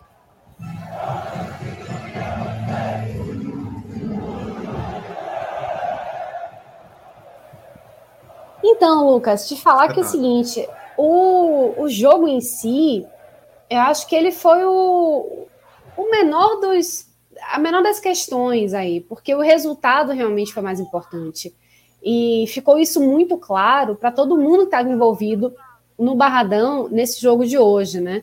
Tanto para os jogadores quanto para a torcida que foi em peso na súmula consta mais ou menos 26 mil pagantes, mas assim, para quem já é rato de barradão, para quem já conhece um pouquinho mais da, do futebol baiano sabe que teve mais gente do que esses 26 mil, né? Teve gente até comparando o público de hoje, né, com o jogo do Volta Redonda, que bateu mais de 27 mil pessoas, e que dá-se a entender que hoje foram mais de 26 mil, 27 mil pessoas, inclusive. Tem gente falando aí quase 30 mil, até porque a campanha era essa, né? Barradão 30 mil é, nesse domingo. Mas a questão é que o público, a torcida do Vitória comprou muito essa ideia de que o jogo de hoje era importantíssimo, como era de fato para o Vitória, porque o Vitória conseguiu algo que foi impressionante. Três vitórias consecutivas nessa Série C, algo que não tinha conseguido até agora na, na, na temporada até, se você considerar Campeonato Baiano, Copa do Brasil, enfim, o que você imaginar, o Vitória não tinha conseguido ainda conquistar três vitórias consecutivas e conseguiu agora, sob o comando de João Bursi, que está invicto ainda. Né? Então, então ele está por trás dessa motivação toda do Vitória, dessa, dessa mudança de perspectiva da equipe, que até pouco tempo atrás brigava contra o rebaixamento para a Série D do Campeonato Brasileiro e agora já está pensando aí em novos ares, né, em buscar esse G8 que está mais, mais próximo do que nunca. Lembrando que quando o Vitória venceu esse jogo, ao terminar essa partida, o Vitória estava dentro do G8 pela primeira vez nessa Série C. Conseguiu terminar o jogo nesse G8. Ao fim da rodada, não tem mais como conseguir isso por causa do Volta Redonda mas é, conquistou um, um, um marco impressionante. É uma virada de chave que eu acredito que tenha sido movimentada por conta da chegada do João Bursi, volto a falar o nome dele, porque ele realmente conseguiu dar uma, uma característica ao Vitória muito mais competitiva, com basicamente os mesmos jogadores que já estavam à disposição do clube. Ele conseguiu fazer isso. E houve uma sinergia ali muito importante é, como você falou, Lucas, de torcida e jogadores, que parece que todo mundo chegou àquele momento do eu acredito ao mesmo tempo, e que isso acabou tomando conta.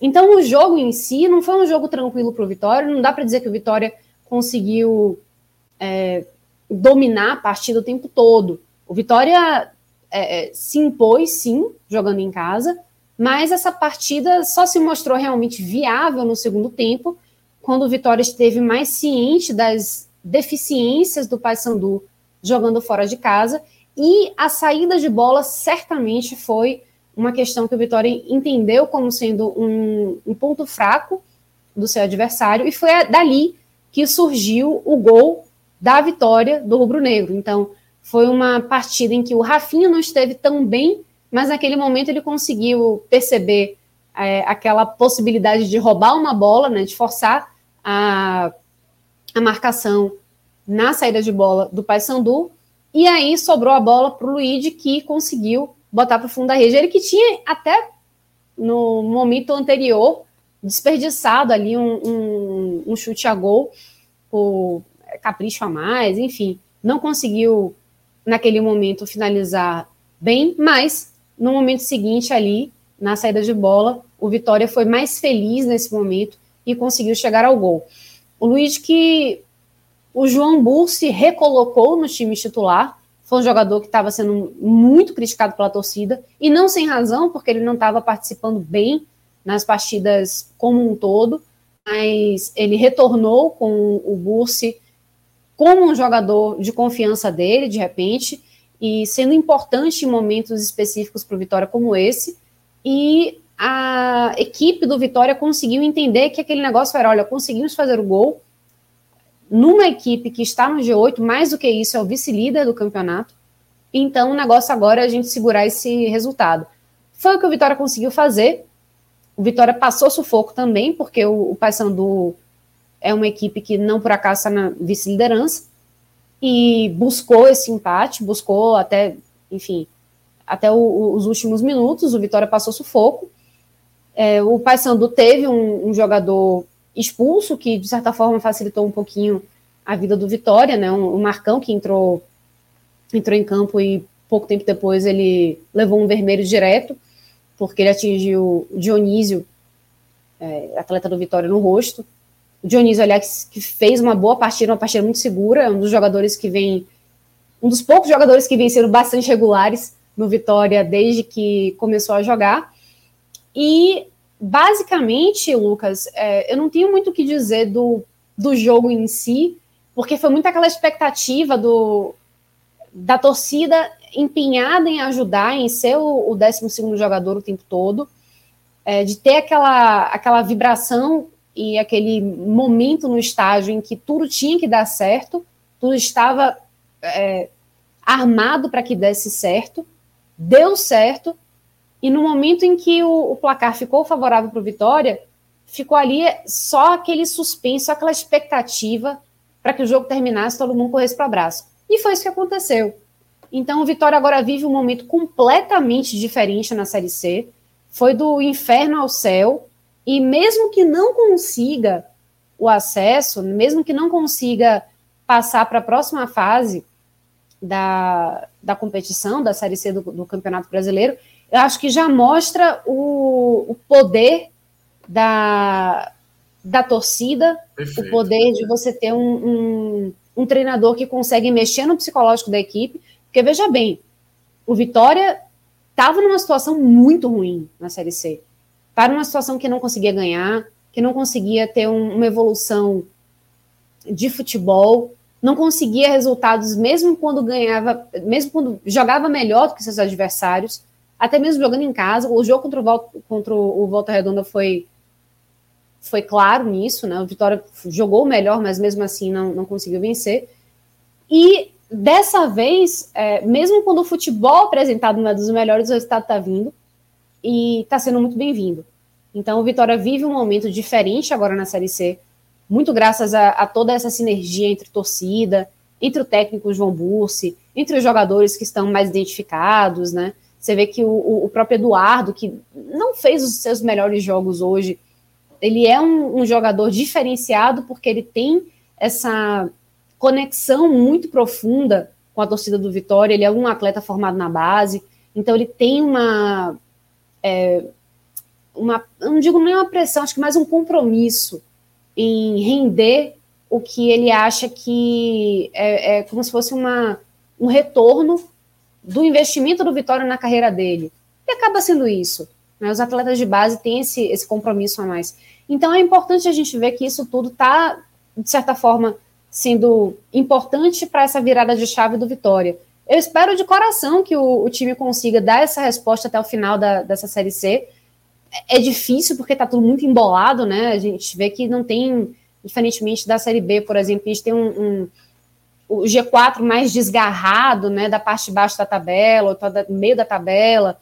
A gente falava ontem no telecast do, do, do Bahia, né, que foi completamente diferente a, a perspectiva, porque o, o, Bahia queria desgarrar do quinto colocado. Né? Então, abrir uma diferença de pontos.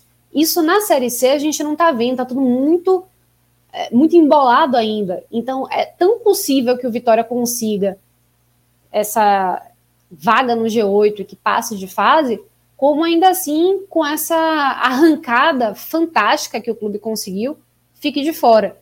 Então, eu acho que, pelo menos por enquanto, está na nona posição, terminou o jogo no G8, que era realmente o que o clube se propunha a fazer, que era o possível para fazer hoje, o clube realmente conseguiu fazer, o time entregou isso. Então, acho que é de degrau a degrau. João Burso já falou isso mais de uma vez, é um jogo por vez. É, era uma meta muito complicada, porque o, o a pontuação necessária para o, o Vitória conseguir atingir dentro dos jogos que tinha à disposição era algo assim muito improvável de se conquistar, mas até agora está conseguindo conquistar. Então o negócio está pelo menos sendo encaminhado. Perfeito. Minhoca, isso que o Ju falou agora no final é importante, né? Assim, o achatamento da Série C. Né? Eu estava dando uma olhada na tabela aqui. O Vitória está em nono com 21. É o mesmo 21 do Remo, que está na oitava colocação. É para cima, né? 22, 23, 24 e para baixo também. Você tem o Manaus com 21, Volta Redonda com 20, São José com 20, Ipiranga com 19, Altos com 18. Então, assim, o 14 é o Altos, tem 18, e está três pontos do Vitória, que está ali na, na beira para entrar no G8, né? É muito. É, os números são muito próximos ainda, né, Minhoca? É isso, Lucas. Na verdade, isso mostra muito a, a igualdade que a gente vê na Série C, né? A questão que às vezes uma equipe se desgarrava mais e outra menos, primeiro, alguns são mais organizados. Todo mundo já sabia que o Mirassol era uma equipe favorita a estar tá nas cabeças, né? O próprio ABC também já tinha mostrado bons desempenhos desde o começo do campeonato e outras oscilavam, né? Orbitavam. E aí é, a gente tinha falado, acho que no Raiz, acho que uns, uns dois ou três Raiz, né? Programa o, o Raiz que a gente fez atrás, que a tabela não era tão simples do Vitória. Só que essa tabela não tão simples, você tinha muitos concorrentes diretos, se por acaso o Vitória tivesse a sequência de vitórias. Né? Fazendo o trocadilho, a sequência de triunfos que acabou acontecendo. Porque em 12 rodadas, Ô, Minhoca, não, não, não, não. Aqui agora é uma outra. É um, um, uma outra galera que você está falando. Agora é Vitória do Vitória não. ou Vitória do Colossal. Você escolhe. Eu, eu, não conseguiria nunca morar na Bahia, então. Eu seria. E foi do outro lado, irmão. Mas aí também tem esse negócio, capital do Ceará, não sei o quê. Tem essa. É, essa, tem, tudo essa resenha. Mas, mas, é porque a capital do Ceará pouco tá na análise da partida, né? É complicado. É, vitória é uma palavra que você utiliza é, mais. É. Mas é, ele conseguiu fazer nos últimos três jogos o que ele tinha feito em 12 rodadas, né? Que era três, três situações favoráveis para si, de maneira positiva, né? Trazendo o resultado. Então, ele se coloca agora numa briga. O que o Vitória estava passando em boa parte do campeonato era um desespero de um possível outro rebaixamento para uma Série D. E agora ele está entrando na briga. Não é que o, o, o Vitória está tá com grandes possibilidades de passar. Ele está na briga, está no, no embolo. E aí teve várias equipes que já tiveram seu bom momento, seu mau momento, e aí é onde entra o fator positivo para a equipe baiana, que é ter uma sequência de resultados positivos que pode dar uma possibilidade de uma classificação para a próxima fase. Vai ter dois jogos em casa, dois jogos fora, né? Enfrenta Ferroviário e Mirassol fora, não é isso? E enfrenta ABC e Brasil de Pelotas dentro de casa. Nesses 12 pontos a disputar, eu acredito que por volta de 7 ou 8 pontos sejam suficientes para garantir uma classificação. Tudo vai depender, obviamente, ali dos demais adversários. Se muita gente começar a tropeçar, pode ser que precise de menos. Se muita gente começar a somar pontos, pode ser que precise de mais. Mas nesse momento, algo que a, a Ju falou muito bem, né? É resgatar um sentimento do torcedor, Lucas, que há muito tempo não, não se tinha. Assim, há muito tempo você não via uma, sabe, um acreditar realmente no Vitória, né? O Vitória teve vários momentos nas últimas temporadas de descrença, de cada vez mais o cara estava ali, estava acompanhando, até torcia, é, como, por exemplo, a classificação do ano passado na Copa do Brasil sobre o Inter, o cara comemorou e tudo mais, mas nunca tinha algo perene. Então, essas três, esses três resultados positivos, essas três vitórias que aconteceram, ela traz esse sentimento de esperança de que algo agora possa modificar né, internamente. Mas tudo isso vai ter que ser na base da luta. Não vai ser, como disse a Ju, eu não, acompanho o jogo, mas eu confio plenamente no que ela avalia, até porque Juliana, sem sombra de dúvida, eu sempre assino embaixo no que ela falar, dependendo do que fala, fala mal de mim, e eu não assino. Mas quando ela menciona que teve problemas na partida de hoje, isso pode voltar a aparecer nos quatro jogos restantes dessa primeira fase. Então, por mais que aconteçam essas oscilações, o Vitória não pode esquecer de que tem uma torcida do tamanho que tem, de que tem, obviamente, um potencial e um respeito que poucas equipes nesta Série C têm, e tendo esse fator de luta, de, enfim, de empenho, não tenha dúvida. Por mais que não garanta a classificação, como disse a Ju, você tem que mostrar para o seu torcedor que nessa temporada, talvez o acordar atrasado é que acabou prejudicando. Mas o que está acontecendo nessa nova fase, se fosse um pouco antes, talvez o Vitória já tivesse mais estabelecido nesse grupo de classificação que hoje, né, ele está ali na, na porta, né, está na nona colocação, mas quem sabe, né, na próxima rodada vai ser contra o Ferroviário, o Ferroviário está numa situação delicada, né, entrou na zona de rebaixamento, mas vai ser um jogo bem, bem complicado, porque o Ferroviário também está numa, tá numa necessidade, né, agora todo mundo está ou lutando para ficar no G8, Reta final, né? não tem ninguém brincando mais, né? Reta final, é. talvez só quem brinque. Só o Mirassol lá, tá mais tranquilo. É. Né? O Mirassol tá mas tá mais... tá querendo ali se manter, né? Em primeiro, não Isso. quer ter o risco de. Mas que pode ser perder. um bom jogo para o Vitória, porque pode enfrentar já o Mirassol garantido. Talvez a, o melhor para o melhor para o Vitória seja o Mirassol já garantir a primeira colocação. Tipo, garante a primeira colocação. Com certeza. E aí, praticamente. Não, total, até porque ele, vai, ele para garantir a primeira colocação, ele vai estar tirando ponto do pessoal, né? Então, assim, isso. além de, de garantir a primeira colocação para pegar um Mirassol mais desmobilizado, se é que isso. Deixa a tabela mais acessível, isso, né? né? E deixa, deixa a situação mais acessível, ele vai tirando pontos do adversário, né? Isso, Quanto mais o Mirassol ganhar, melhor agora. Eu acho que é o mesmo cenário na Série B, assim. Quanto mais o Cruzeiro ganhar, é, vai tirando ponto do pessoal, já está bem, bem aliado agora, né? perspectiva do esporte, né, amigo? Porque para quem está no Bahia, por exemplo, que quer tá, de repente pensar na primeira colocação, são outros é, 500. Não, não, está tão afim de ver o Cruzeiro disparar. É difícil. É, Ju, como é que está é, individualmente esse, esse time do, do Vitória? É, e, e, assim, puxando pelo jogo de hoje, mas no apanhado geral, assim. A gente tem alguns nomes conhecidos, como o próprio Luiz que fez gol, tem Treller no time. Mas como é que está individualmente esse time? Quem tem se destacado? Quem tem sido é, o cara aí desse time nessa, nesse, nessa, nesse recorte que o Vitória tem conseguido ir bem na Série C? Rapaz, olha só. É, eu vou acabar me contradizendo porque o jogo de hoje não, não é bem um retrato fiel do que está sendo o Vitória nesses últimos jogos. Mas o cara do gol, sem dúvida nenhuma, é Rafinha. É o cara que chegou com muita desconfiança, mas ele aqui no Vitória, ele conseguiu desencantar, é o artilheiro do time, e tem sido o cara que desequilibra em favor do Vitória, isso sem dúvida nenhuma. Hoje, ele não foi tão bem jogando contra o Paysandu foi um jogo que ele teve um pouquinho mais apático. Mas, mesmo assim, ele foi importante no gol, ele acabou participando do gol, na, naquela roubada de bola, na série de bola errada do Paysandu, ele estava lá. E Luigi, que é um cara que foi extremamente criticado logo antes do João Bursi chegar, porque ele realmente não vinha fazendo boas partidas, ele que foi o cara que fez o gol, e ele tem sido utilizado pelo João Bursi para participar desse ataque. Ele é um jogador que erra muito, mas é um jogador muito voluntarioso, que volta e meia ele consegue é, um, um, chute de média distância. Ele fez um gol no Bavi, que foi realmente um, um, um, gol maravilhoso, foi muito bonito.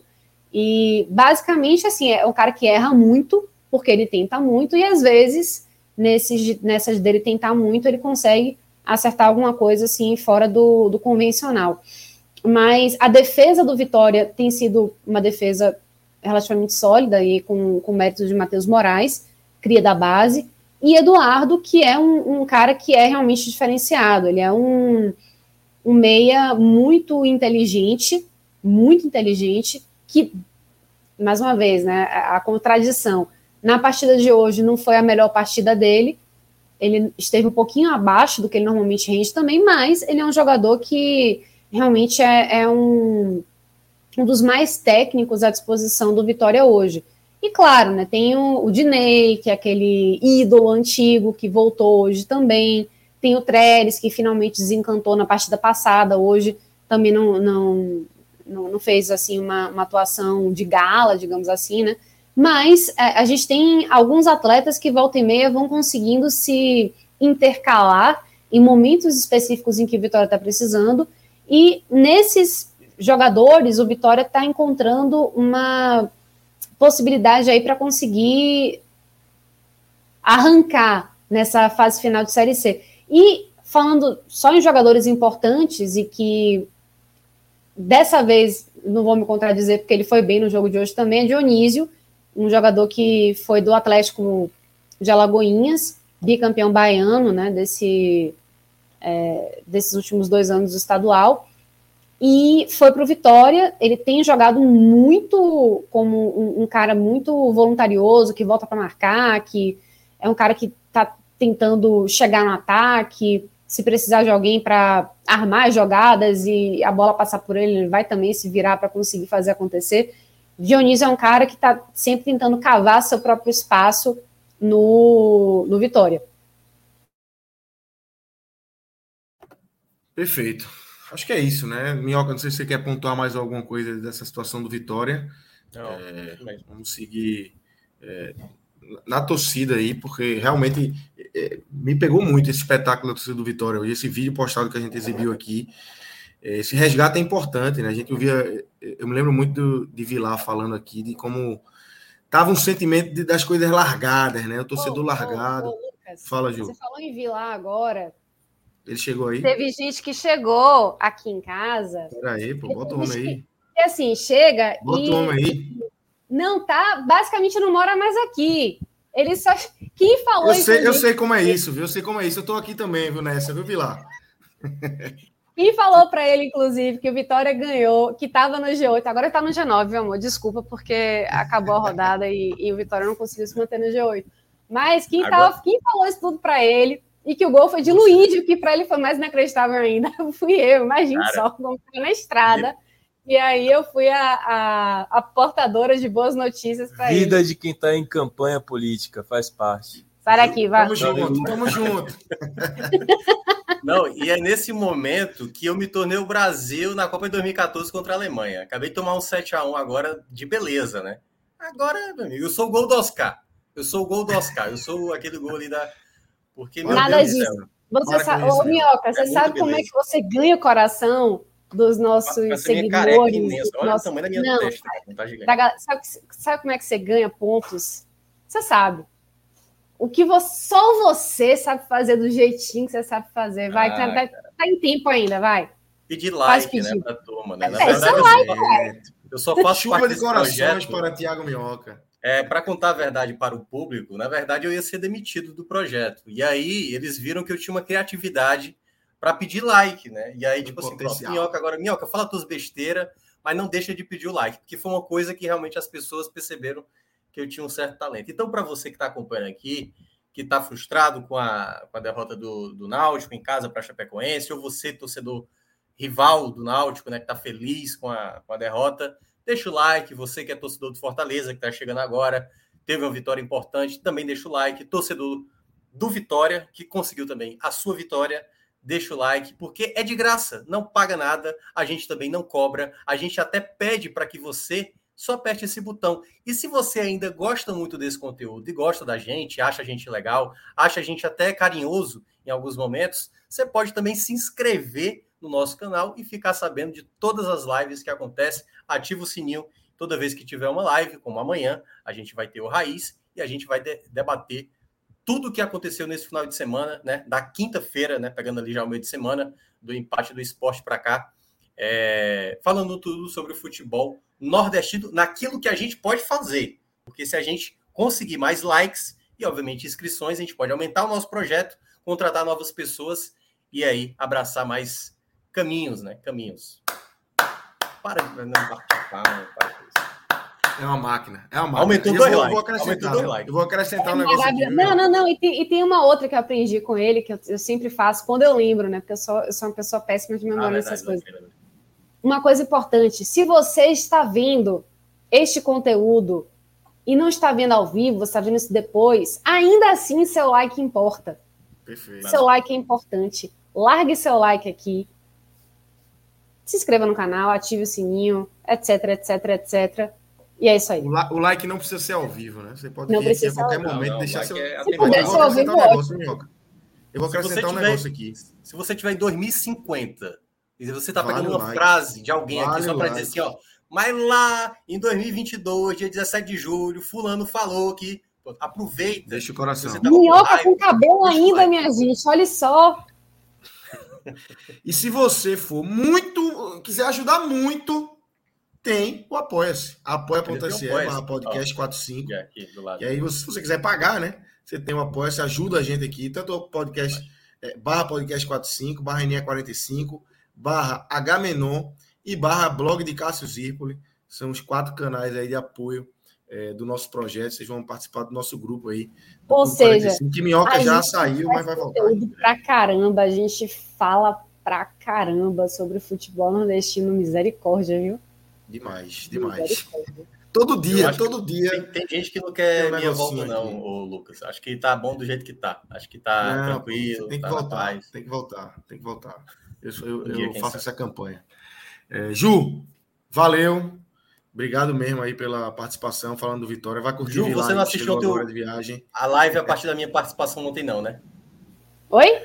Você não viu ontem a live a partir da minha entrada, não, né? Ontem. Farei agora, depois que você comentou não, mas não precisa, não precisa. Não, faz questão. É importante, agora tem que precisa. ver. Depois não, disso, eu, falei bem, eu falei bem de eu você. Vou, eu, vou, eu vou colocar para você as minhas impressões e vou deixar isso público também, eu vou fazer o print. Tudo bem, tudo bem. Mas eu só falei bem famigerado zap do podcast 45 e vou colocar nas redes sociais. Qualquer coisa que eu, que eu tenha falado que você tenha interpretado mal, você interpretou ah, mal. Só interpretação. Tá certo, a culpa é minha, tá bom. Tá, tá, certo. A gente vai discutir ainda sobre isso, viu, Minhoca? Beijo, Valeu, beijo. Tchau, tchau. Tchau, gente. Tchau, tchau. É, Minhoca, é, vamos agora. O Luca deve estar chegando aí, já está entrando a qualquer momento aí para a gente começar é, a nossa parte do Fortaleza, que venceu fora de casa, gol de Moisés, e deixou a lanterna né, da Série A do Campeonato Brasileiro.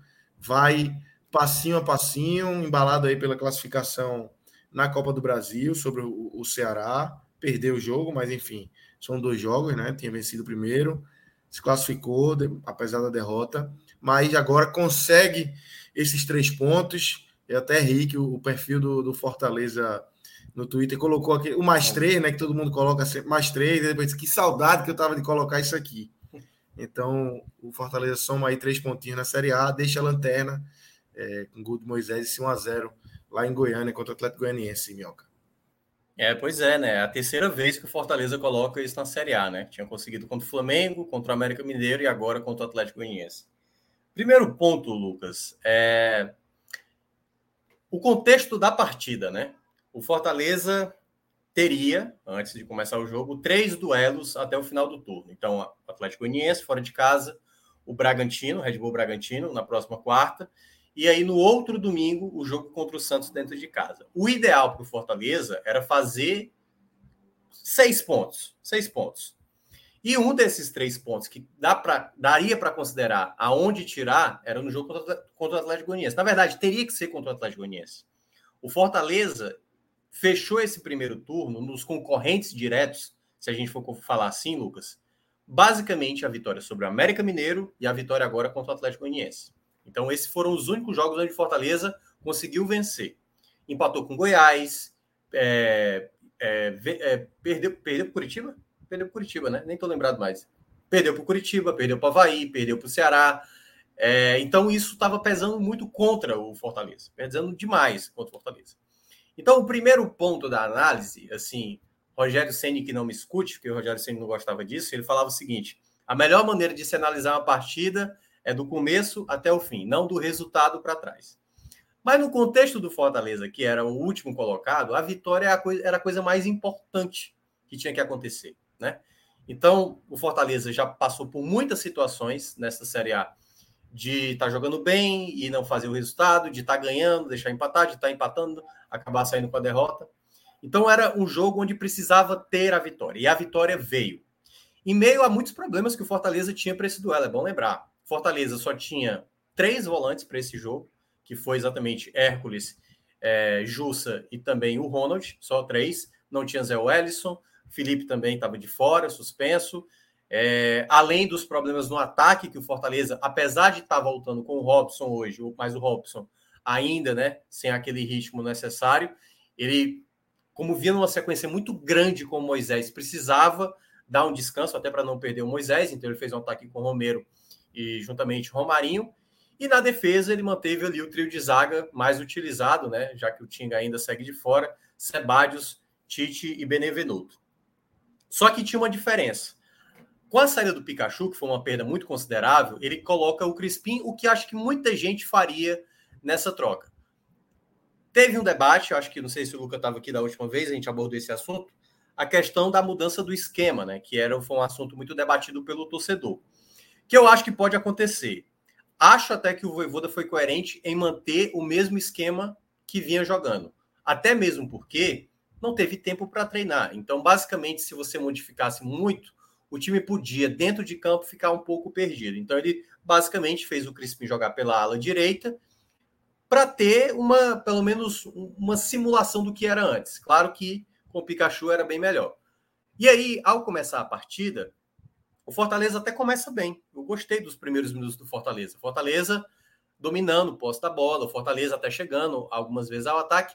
Só que ao longo do jogo foi aparecendo os problemas, né? O time começou a errar passes, tem a lesão do Hércules e que gerou muita, muito problema para o Fortaleza, porque o Hércules é um jogador de boa condução de bola, é um cara que sabe sair ali do meio de campo em muitas jogadas que estão mais apertadas. E aí ficou a dúvida, né, de quem o Voivoda ia colocar no lugar. Se ele colocaria o Jussa, que era um jogador que tinha né, jogado muito mal as partidas fora de casa, dois gols contra, fez pênalti contra o Havaí, é, ou colocaria um outro jogador de outra característica. Eu até cheguei a falar na rádio, falei, pode ser, por exemplo, o Matheus Vargas. E foi esse jogador que ele escolheu. E eu até eu falei aqui, eu acho que não sei se o Luca estava no dia, o Luca já tinha saído, né? Porque o Luca na última live tinha saído. Eu tinha falado sobre o fato de sem a bola o, o, Vargas ele acrescenta muito. Ele preenche espaços, ele é um cara que luta, é um cara que está sempre brigando, que comparado a alguns outros atletas que às vezes não, não encaixa. A questão dele é a bola no pé, às vezes ele acaba se atrapalhando, como aconteceu também nesse jogo. Então, no primeiro tempo, o Fortaleza começou até razoavelmente bem, se portando bem, só que com certas dificuldades. E aí, ao longo do primeiro tempo, o time foi perdendo muitas bolas, assim, de maneira displicente. Uma das jogadas, por exemplo, o Sebadios vai tentar proteger, tinha dois jogadores do Atlético Goianiense, e aí ele tenta ali forçar uma situação de cavar uma falta para deixar a bola sair, e a bola é recuperada pelo Atlético Goianiense e só não sai o gol porque o Elton Rato cabeceia muito. Já esperava, aliás, até porque eu vim acompanhando muito esse Atlético Goianiense, é, é uma equipe que, obviamente, eu sempre tenho que monitorar, porque está no campeonato ali do, do, de Ceará e Fortaleza, né, para garantir a permanência. E eu já sabia que o Atlético Goianiense ia finalizar muitas vezes. Na verdade, o Atlético Goianiense, dos mandantes da Série A, é a equipe que mais finaliza. Então, para eles não tem é, distância. É do meio da é ali do, do, do meio de campo, ali na, na, primeira parte, é na entrada da área, chuta muito. E aí você tem bons finalizadores. Jorginho, o próprio Ayrton, que jogou no Ceará, tem, tem jogado bem algumas partidas, e principalmente o Elton Rato, que tem sido o artilheiro da equipe. Então, naquele primeiro tempo, o Fortaleza só foi conseguir ter boas possibilidades mesmo nas bolas paradas, né? nas jogadas de escanteio e tudo mais, que eu até achava, é um ponto que eu sempre ressalto. O Crispim é um jogador que está muito mal nessa temporada, está muito mal. Mas eu não tiraria o Crispim de ser o principal batedor quando ele está em campo. E aí essa jogada está sempre com o Lucas Lima. Numa das jogadas, foi até no final do primeiro tempo, ele bateu rápido para o Romarinho. Romarinho perdeu o tempo da finalização e o Fortaleza perdeu uma possibilidade. E o Atlético Goianiense, mesmo sem jogar bem, ele chegava com mais perigo porque o Fortaleza dava a bola, perdia a bola, era desatento às vezes. A própria entrada do Vargas, né? Não conseguia segurar a bola, às vezes, no ataque. O Romero com muita dificuldade. O Voivoda tem que entender, ou, e aí é que tá, ou entender o tipo de jogo que é para o Romero, ou falar para o Romero, que é uma coisa que vai resultar mais à frente no gol do Fortaleza, de como o Romero tem que se portar dentro de campo. Porque sem isso, Lucas, não tem como o time aproveitar o melhor do Romero em campo. Porque, assim, estava sendo um jogador muito inútil durante a partida. De prender a bola, de querer resolver sozinho, de tentar driblar onde não há necessidade. Ele não tem essa característica. Esse é o grande problema que eu vejo que o Voivoda precisa conversar com ele. Ou, no caso, não escolhê-lo para uma situação onde o Fortaleza vai se defender mais. Então essa bola pouco chegava, Romarinho era talvez o jogador do ataque que mais participava em algum momento, mas tinha muitos passes errados, domínio errado, Lucas Lima também se atrapalhou em alguns momentos, e aí foi um Fortaleza muito mal nos primeiros 45 minutos. O lado bom é porque também o Atlético Goianiense não chegou a fazer o Fernando Miguel trabalhar, embora tenha trabalhado no primeiro tempo. No segundo tempo, o Fortaleza, até logo no início, tem uma boa chance com o Vargas, né? Não teve alterações, o Vargas recebe uma bola na profundidade e aí ele tenta driblar o goleiro, só que o Vargas não é um jogador tão rápido, né? O Ronaldo, ex-Vitória, até conseguiu é, evitar ali uma possibilidade de gol do Fortaleza logo no início do segundo tempo. Só que a grande jogada, que foi talvez assim o um grande momento que poderia azedar completamente Fortaleza, Lucas, é uma jogada espetacular do Elton Rato, em que ele dá o chapéu sem deixar a bola cair, emenda de primeira e o Fernando Miguel faz uma defesa espetacular para evitar o gol, porque a defesa dele foi fundamental, tanto que ela bate no travessão e por pouco, né, o Fortaleza não sai tomando o primeiro gol, o que geraria todo aquele problema que a gente vê né, do Fortaleza quando sai atrás, não consegue às vezes empatar ou até mesmo virar, que ainda não aconteceu na Série A, e as outras equipes já conseguiram fazer isso com o Fortaleza. Então, naquele cenário onde não estava bem, o Voivoda vem com mais duas alterações para tentar modificar nessa, nessa questão do setor ofensivo, por volta dos 15 minutos.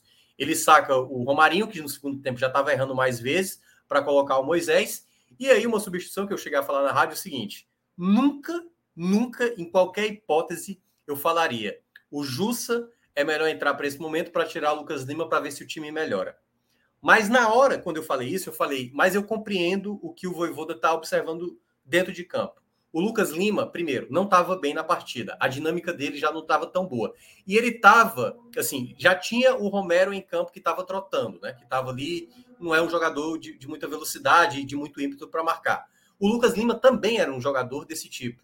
E como já tinha o Vargas em campo, eu entendi que ele tentou fazer o mesmo time próximo do que era o ano passado, com Vargas, com Jussa e mais um jogador que, no caso, estava sendo ali o Ronald é, na, na, naquele contexto. E eu acho que para aquele momento a ideia da estratégia foi interessante. O grande problema eram as peças que estavam entrando, né? Jogadores que acabavam. É... Aliás, eu acho que eu estou cometendo uma falha, né, Luca? Aí, acho que eu estou botando o Jussa bem antes do que, eu... do que é para ser. O Jussa já entrou depois do, do, depois, do, né? do Moisés. Qual foi então a troca? Entraram juntos, eu acho. Acho que entraram juntos. Jussa e Moisés entraram juntos. É, então eu tô José confundindo. Moisés, uma, Moisés entrou no lugar do Romarinho e o Jus entrou no lugar do Lucas Lima. É, mas eu no então, primeiro tempo, perdendo... o Matheus Vargas entrou no lugar do Hércules no primeiro tempo. E no final do jogo já, ele entrou com o Abraão. Ah, tá. Então, pronto, beleza. Meu Deus, beleza. Então, ótimo. E aí, pronto. E aí, naquele contexto, o Fortaleza. Que eu não peguei na porta, por isso que eu tô aqui assustado. É, eu escutei o barulho, você olhou. Eu achei que alguém tinha aberto a porta. É o mesmo fantasminha do, do, Fred que de aparece Fred, lá, é. Que acontecia isso. Que aparecia, né? Porque ele agora mudou. É, ele se mudou por causa disso, inclusive, né? É, ele saiu do apartamento por conta do fantasma. fantasma. Ó, e, na, e, e, durante o segundo tempo, o Fortaleza ainda mostrou uma certa dificuldade, algumas coisas dispersas que geralmente acontecem, mas uma coisa que eu gostei no Fortaleza, o Fortaleza estava um pouco melhor defensivamente. A bola aérea, algumas jogadas estava conseguindo ser resolvidas, embora também o Atlético Goianiense cruzava muita bola errada, era muito precipitado em finalizações. E na jogada que foi do gol, né, uma jogada em que sai um passe errado do Atlético Goianiense, o Vargas recupera a bola rapidamente, já soltando para o Romero, e aí naquilo que eu tinha mencionado, o Romero rapidamente aciona o Moisés para fazer o gol. Naquele exato momento, o Fortaleza aproveitava algo que estava sendo cedido, que às vezes em outros jogos o Fortaleza não aproveitava. Nesse mesmo jogo chegou a acontecer até mesmo após um, um a 0 porque o Atlético Goianiense, quando saiu o gol, já estava nos 30, né? Se eu não me engano, né, Lucas? 30 minutos do segundo tempo. Então, assim, era 15 minutos, mais acréscimos, que acabou sendo 5, né? Dando um total de 20 minutos de total aflição, assim. Assim, de total aflição. Eu digo por mim, entendeu? Que nem sou torcedor do Fortaleza. Eu estava aflito na rádio, porque, cara, como é que o Fortaleza vai conseguir segurar esse jogo? Porque das outras vezes foi a mesma coisa, Lucas. Era ali, era tentando, era tentando, era perdendo contra-ataque, e aí acabava tomando gol no final, como foi Curitiba, Atlético Mineiro e tantos outros jogos que a gente já citou aqui. E aí, nesse ponto, acho que o Fortaleza soube lidar melhor. E aí, o, o, outro problema que vem, porque, claro, o resultado ele é importante, mas a gente não pode deixar de citar os problemas do Fortaleza também na partida, que é isso que tem que ser corrigido. A vitória é importante, mas você tem que trazer dessa vitória ainda os pontos que precisa ajustar. O Fortaleza teve um, pelo menos duas grandes possibilidades, mas três ou quatro, de matar a partida. Teve chance de três contra dois, e aí, o, novamente, o, o, Moisés perdeu uma possibilidade. Teve outra com, com o próprio Robson também, que acabou desperdiçando. E ali, meu amigo, cada segundo que ia passando, o torcedor ia ficando aflito. Dava para ver lá no chat que era, cara, até dar os 50 minutos a gente não vai conseguir ter paz. E aí, só após realmente os 50 minutos, Fortaleza, depois de ter perdido um contra-ataque, o juiz decreta o final da partida e aí se confirma uma vitória fundamental. Fundamental para a possibilidade de uma recuperação. Sai da lanterna do campeonato, né? Fortaleza, mas é bom lembrar, e o Luca também acho que vai falar sobre, próxima rodada é aquele jogo bônus, meu amigo.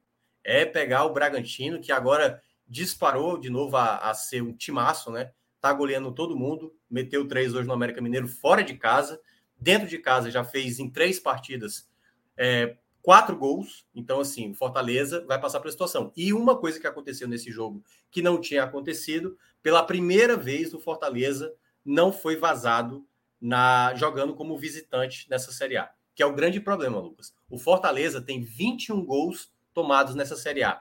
15 deles, 15 deles foi jogando fora de casa. Então, na primeira partida que a equipe conseguiu segurar, né, não ser vazada, veio a vitória e, enfim, mas ainda precisa melhorar em muitos pontos, até porque o importante foi o resultado. O desempenho ainda ainda precisa de ajustes daquilo que o Fortaleza é capaz.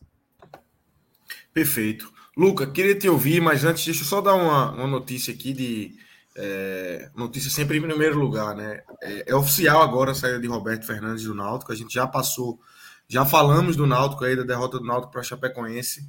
É, tratamos é, sobre essa queda de Roberto, que era uma informação que já existia, é, que o anúncio deveria ser feito até amanhã da segunda-feira, mas já foi feito agora. O Náutico oficializou aí a saída de Roberto Fernandes. A gente, a gente tratou sobre os problemas do Náutico com o Roberto e sobre esse futuro do Náutico agora na busca por um treinador lá na parte do Náutico com Rodolfo Moreira e com Vitor Aguiar. Mas vamos voltar aqui para o Fortaleza, Luca. Queria te ouvir sobre esse 1 a 0 sobre essa, essa vitória, três pontos conquistados, larga a lanterna e esse momento do Fortaleza aí tentando buscar, na verdade, um novo momento aí na temporada. É, boa noite, Lucas. Boa noite, Thiago. Todo mundo está assistindo a gente, ouvindo a gente também a partir de amanhã. É um jogo é, que traz um misto de sensações muito interessante muito diferente. Né? É, eu voltei oficialmente assim de maneira regular às lives ontem no meu canal, né, depois de muito tempo afastado. Tentei chegar na quarta-feira, mas passei mal com uma hora de live, ainda estava bem, bem fraco. É, mas ontem eu estava falando, né, que era um jogo muito difícil. Fortaleza nunca tinha vencido o Atlético Goianiense é, em Série A, né? É, já não, só tem duas vitórias. E curiosamente, as três vitórias do Fortaleza contra o Atlético são em Goiânia. O Fortaleza sempre venceu o Atlético em Goiânia, ele nunca venceu o Atlético aqui em Fortaleza. E mais uma vez, hoje, um jogo bem a cara desse jogo. Eu falei assim: é, é um jogo que eu acho. Tinha duas formas desse jogo ocorrer, né? É, ou o Fortaleza ganhava com um gol achado, ou o Fortaleza perdia de 2 a 0 típico cara de domingo à noite com o nosso querido José Francesco, J. Júnior na narração, que é cara do time nordestino que joga domingo à noite, é perder por 2 a 0 esse tipo de jogo, né? É, foi uma vitória na Copa do Brasil em 2007, outra em 2018 na, na, Série B e hoje agora a primeira pela Série A, né? E foi um jogo, é, eu comecei a assistir já com 15 minutos, hoje, era, hoje é o aniversário da minha, da minha cunhada, né? Ela completou 22 anos. Tava por lá comendo bolo e comendo salgadinho com Coca-Cola. Fala o nome dela e manda parabéns, né? Parabéns oficialmente aí, né? É, o parabéns aí pra Érica, minha cunhada. Parabéns para ela. Obrigado pelos salgadinhos, Érica. Estavam muito bons. E o bolo também. Bolo de Kit Kat. Delícia, cara. É bom que ela não podia comer nada, mas Porra, a gente pode. Não fez bem mais. É, mas. É. Mas aí, cara. É, pô, show de bola.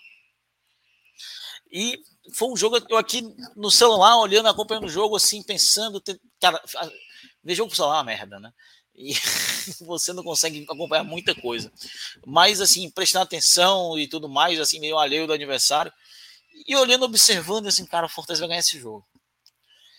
Por que, que eu achava isso? Porque o Atlético, ele, como o Minhoca tá falando, o Atlético é o time que mais finaliza.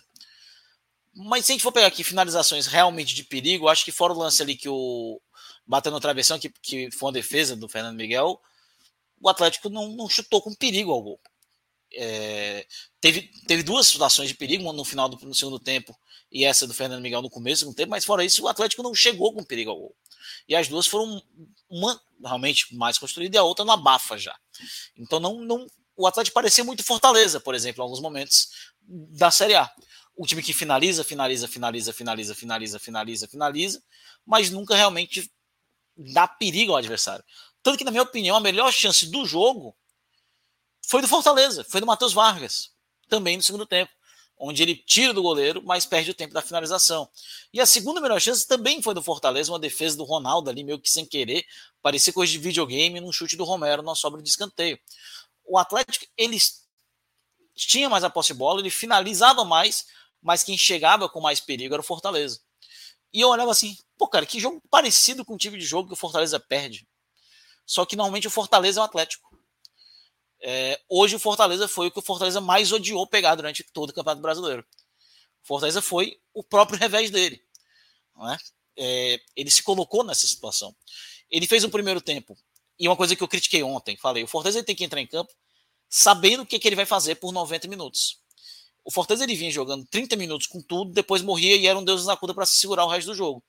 Exemplo, Atlético Mineiro, exemplo, próprio jogo contra o Flamengo, é, que o Fortaleza venceu, o Clássico Rei na Copa do Brasil de quarta-feira, o jogo contra o Palmeiras.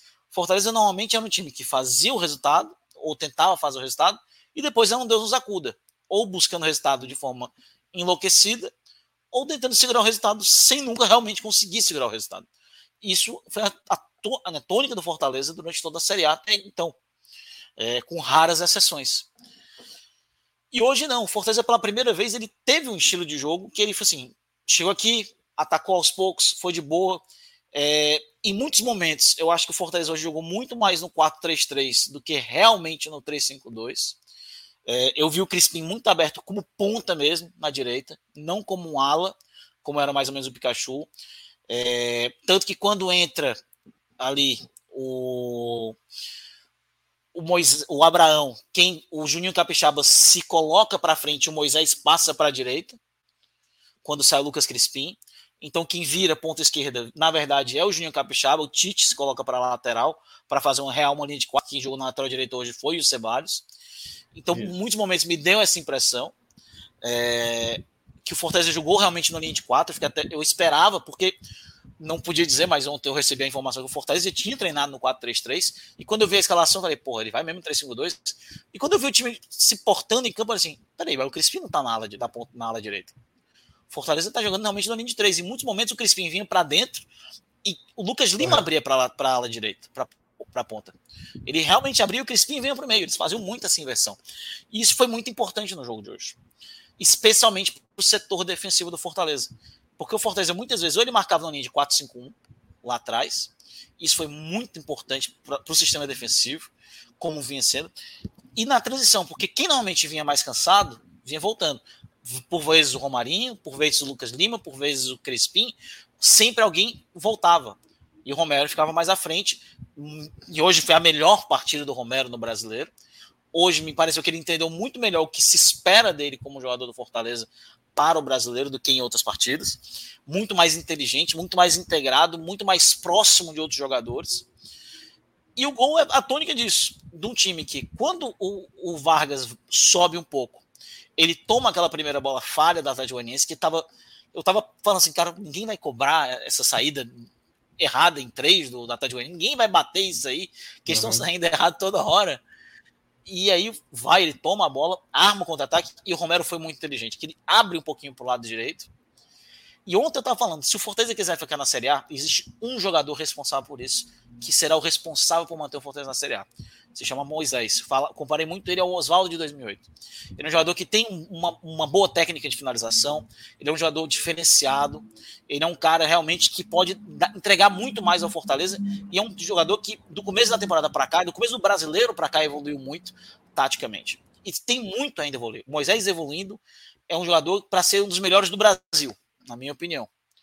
E claro que se ele evoluir um pouco mais, ele não dura nada aqui no Fortaleza. Ele vai para um. Não vou dizer que ele vai ser um grande jogador a nível europeu, mas ele caberia ali no linha intermediário, no time pequeno da Europa, talvez um dos grandes times do Brasil, como o Flamengo e tudo mais. Se o Mikael foi, o Moisés tem mais condição de ir também. É, é um jogador que ele pode ajudar muito ao Fortaleza, muito. E hoje ele mostrou isso. Mostrou just, ele errou em alguns momentos, mas na hora do gol ele mostrou justamente essa evolução. Ele teve calma, ele teve paciência, ele teve competência e foi a tônica do Fortaleza hoje. O Fortaleza ele soube o momento de agredir. O Fortaleza podia até ter ampliado. Se o Fortaleza, por exemplo, eu acho que se o Robson, por exemplo, tivesse melhor fisicamente, o Fortaleza teria ampliado hoje para 2 a 0 Um jogador em melhor condição física tinha hoje decidido o jogo naquele segundo tempo. Que o Atlético estava perdendo bolas e mais bolas e mais bolas Aliás, no setor Luca, físico. Só para lembrar um detalhe, assim, o Miguel Júnior, né, o setorista lá do Fortaleza, ele falou assim: o Jussa, o Jussa ao entrar, ele tem que. A única coisa que ele tem que fazer é sair da área, certo? não entre na área por hipótese alguma. Deu para entender o porquê. Né? Não, e, e, Cara, e se você olhar, é vários, contra, vários contra-ataques do Fortaleza, era o Jussa que estava tomando a bola ou fazendo a jogada de contra-ataque. Era ele, juntamente com o Robson, juntamente com o Moisés. E aí, claro, não sei se foi instruído ou não, mas eu acho que por conta disso, entendeu? Porque é óbvio que o Jussa não é um jogador que tá a gente não, propósito. A gente não né? brinca né? com uma fase, cara. Mas exa exatamente isso. Não se brinca com uma fase. Porque se o cara já comprometeu em vários momentos, não vai colocar esse cara na área, já que ele fez dois gols contra e já que ele fez um pênalti de maneira estúpida. Ele tá nervoso e tudo dois. mais. E, e eu vi. Dois. É, dois gols. Dois pênaltis? Foi dois pênaltis? Foi dois pênaltis. Caramba, então é. Teve realmente. O Havaí, é, teve, teve dois, pô. Foi dois, né? Do, do Inter eu sei também, que, né? assim, em todo caso, é, deu, deu para ver essa, essa situação. Eu, eu ri do Miguel porque na hora ele falou assim: só não bota ele perto da área, porque perto da área pode ser uma tragédia de novo, como foi das outras vezes, e dessa vez acabou dando certo. Embora eu acho que no momento muita gente deve ter ficado irritada, né? Tirar o Lucas Lima para colocar o Jussa. Cara, eu gente... entendi. Eu entendi, porque é o que tinha, né? entendi. Isso. É o que tem, vai fazer o quê? Cara, é. vai o que tem, né? É... E é interessante que o Fortaleza ele levou gol no jogo passado, mas o Fortaleza levou um gol nos últimos três jogos. Que é uma coisa que não acontecia há muito tempo. Realmente é uma diferença. Convenhamos, foi um belo gol do Ceará e tudo mais, mas o Ceará também, dentro dos 90 minutos, ele não agrediu o Fortaleza suficiente para o Fortaleza tá, a gente olhar assim, ah, foi um grande sufoco. Não foi. Não teve bola tirada em cima da linha, não te, teve aquela bola na trave no final, ali muito na bafa. Mas o Ceará não agrediu o Fortaleza assim que a gente olha, ah, foi uma grande atuação do Fernando Miguel. Uma... Não, o Ceará não agrediu dessa forma eu vejo uma, uma, uma evolução defensiva do Fortaleza aos trancos e barrancos, mas se vê sim uma evolução defensiva do Fortaleza. E eu hoje, novamente, eu vi um time, em boa parte do jogo, seguro no sistema defensivo. É, e olha que o Fortaleza jogou boa parte da partida só com um volante. Que o Hércules, com 20 e poucos minutos de jogo, lesionou mais uma vez. Né? Já é a terceira lesão dele na temporada, sempre lesões musculares, uma coisa que a gente já tinha chamado a atenção que poderia acontecer, né? É, e a gente jogou com Vargas de volante. E foi bem, assim, das limitações. Uma coisa que a gente já tinha pedido algumas vezes, né, meu? Para ver o Vargas de volante, a gente já tinha pedido algumas vezes. Quem sabe agora num possível 4-3-3 é, a gente veja mais. Mas, cara, no fim de tudo, um pouquinho aliviado do que parada outras semanas. É Nossa. É muito bom olhar para o brasileiro e olhar no, ali na, na, na, lanterna e ver que não é o Fortaleza que está ali, né? É, mas é um caminho muito longo. Né, a diferença. A gente olha um pouquinho para frente, né? A gente é, é, complicado, a gente olha um pouco para cima agora. Tem um jogo bem difícil na quarta-feira, no horário ingrato das sete da noite contra o Bragantino.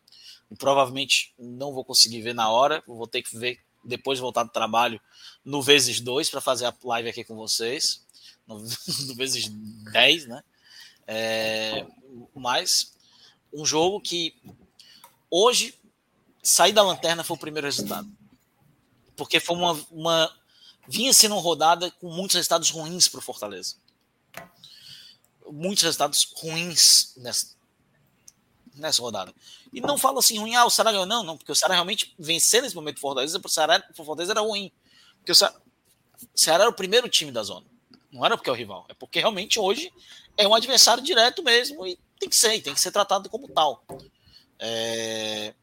Então, realmente, um jogo bem complicado, um jogo bem difícil, mas que o Fortaleza venceu, que traz uma, uma tranquilidade de três dias, não é? porque terça, quarta-feira tem mais. Uma dúvida, se a gente vai ter os reforços a tempo ou não. Doutor Lucas. Minhoca, é, e é, é o que. Era, era um cenário ideal para você ter um, um jogo no Castelão agora, né? Assim, a tendência era que, que o abraço fosse muito forte é, por essa vitória, mas é, você tem três dias para jogar embalado. Você já vai jogar contra o Bragantino embalado por essa ótima vitória. Já vai, imagino que vá direto para São Paulo, para Bragança, é. é para fazer essa partida aí e quem sabe é um jogo mais difícil, é, é uma partida muito mais complicada do que o Atlético Goianiense, mas uma boa oportunidade para Fortaleza aí dar mais uma embalada aí na Série A, né? É, eu, eu, vi parte desse jogo do Bragantino contra o América, poderia até ser bem mais do que os três, né? Poderia ter sido quatro, cinco. O América, o América foi muito, enfim, atabalhoado para tentar buscar diminuir o placar e o, e o, o Bragantino quase aplicou uma goleada, um placar mais elástico no, no jogo. Então, assim, não vai ser uma partida fácil, Lucas, mas assim, Fortaleza tem que, de fato, considerar esse jogo o jogo bônus, assim. Eu acho que muito provavelmente, muito provavelmente, Fortaleza não vai somar ponto. E aí é que tá, é tentar trabalhar o ponto que puder. Porque assim, o Fortaleza, até mesmo quando jogava lá contra o Bragantino, até conseguiu uma vitória em 2008, não foi, Luca? O Miguel estava até lembrando hoje de uma permanência, né? Que a, a vitória contra o 2008, Bragantino... gol de Oswaldo, inclusive. Pois é, o garoto Oswaldo. 48 do segundo tempo. 48 do é. segundo tempo. O Fort... E... Pra verdade, Fortaleza e o Bragantino, Fortaleza... o Bragantino é um grande. É, grande freguês do Fortaleza. Então, pois é. se mantém. Embora... Pois é, agora, mas agora com os dois os dois touros lá, né? Depois que os dois touros vermelhos chegaram, o negócio ficou mais. os touros deram uma. Mas são é, duas vitórias do Fortaleza 2x1, 2x1 a 1.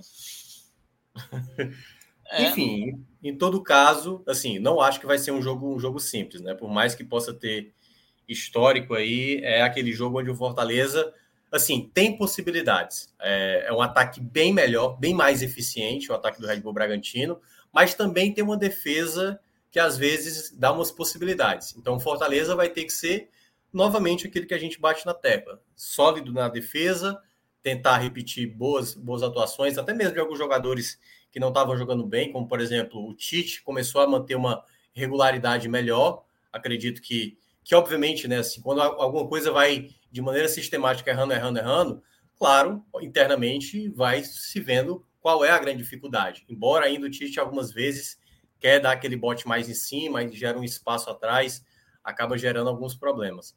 Mas é, essa partida, Lucas, é aquela partida onde você precisa trabalhar qualquer tipo de ponto. Pode ser que ele vá entrar com três volantes para esse jogo, até porque é um jogo naquela característica do que ele enfrentou Palmeiras, do que ele enfrentou Flamengo, né? um adversário de muita qualidade, de muita velocidade. E aí uma alternativa é você também optar por jogadores desse tipo. Acho que o Voivoda escolheu bem em segurar o Moisés, até porque o Moisés é, vinha numa sequência muito grande de jogos como titular. Foi importante ele voltar a balançar as, as redes também, e muito importante também ter a participação do Romero. E para esse jogo da quarta-feira, como o Luca está dizendo, o Fortaleza fez cinco aquisições de mercado. É o clube da Série A que mais fez aquisições de mercado. Só que dessas cinco aquisições, acredito eu que três delas não vai estar. Tá. No máximo, se tiver uma, é muito para jogar que eu acho que é o Thiago Galhardo. O Thiago Galhardo já mencionou até mesmo na coletiva que se precisar dele, pode utilizar, ele até está animado, porque vai ser o dia do aniversário dele, é o dia da estreia, ele mencionou que geralmente faz gol em estreia, faz gol no dia do aniversário, e o Fortaleza está precisando, né? Porque as opções estão muito escassas, é, Zé Welles também não vai jogar, mas Felipe possivelmente retorna, tem a lesão aí do Hércules, então para esse jogo o Fortaleza vai ter que tra trabalhar o ponto, porque a vitória mesmo, aí não dá para deixar escapar, a vitória tem que ser contra o Santos. Claro, a vitória contra o Bragantino, se vier, ok. Mas a vitória que é considerado como se fosse a obrigação do Fortaleza é o jogo contra o Santos na última rodada, até porque o Santos também vive uma fase mais oscilante, tá até sem treinador. A gente não sabe se daqui a uma semana vai ter treinador.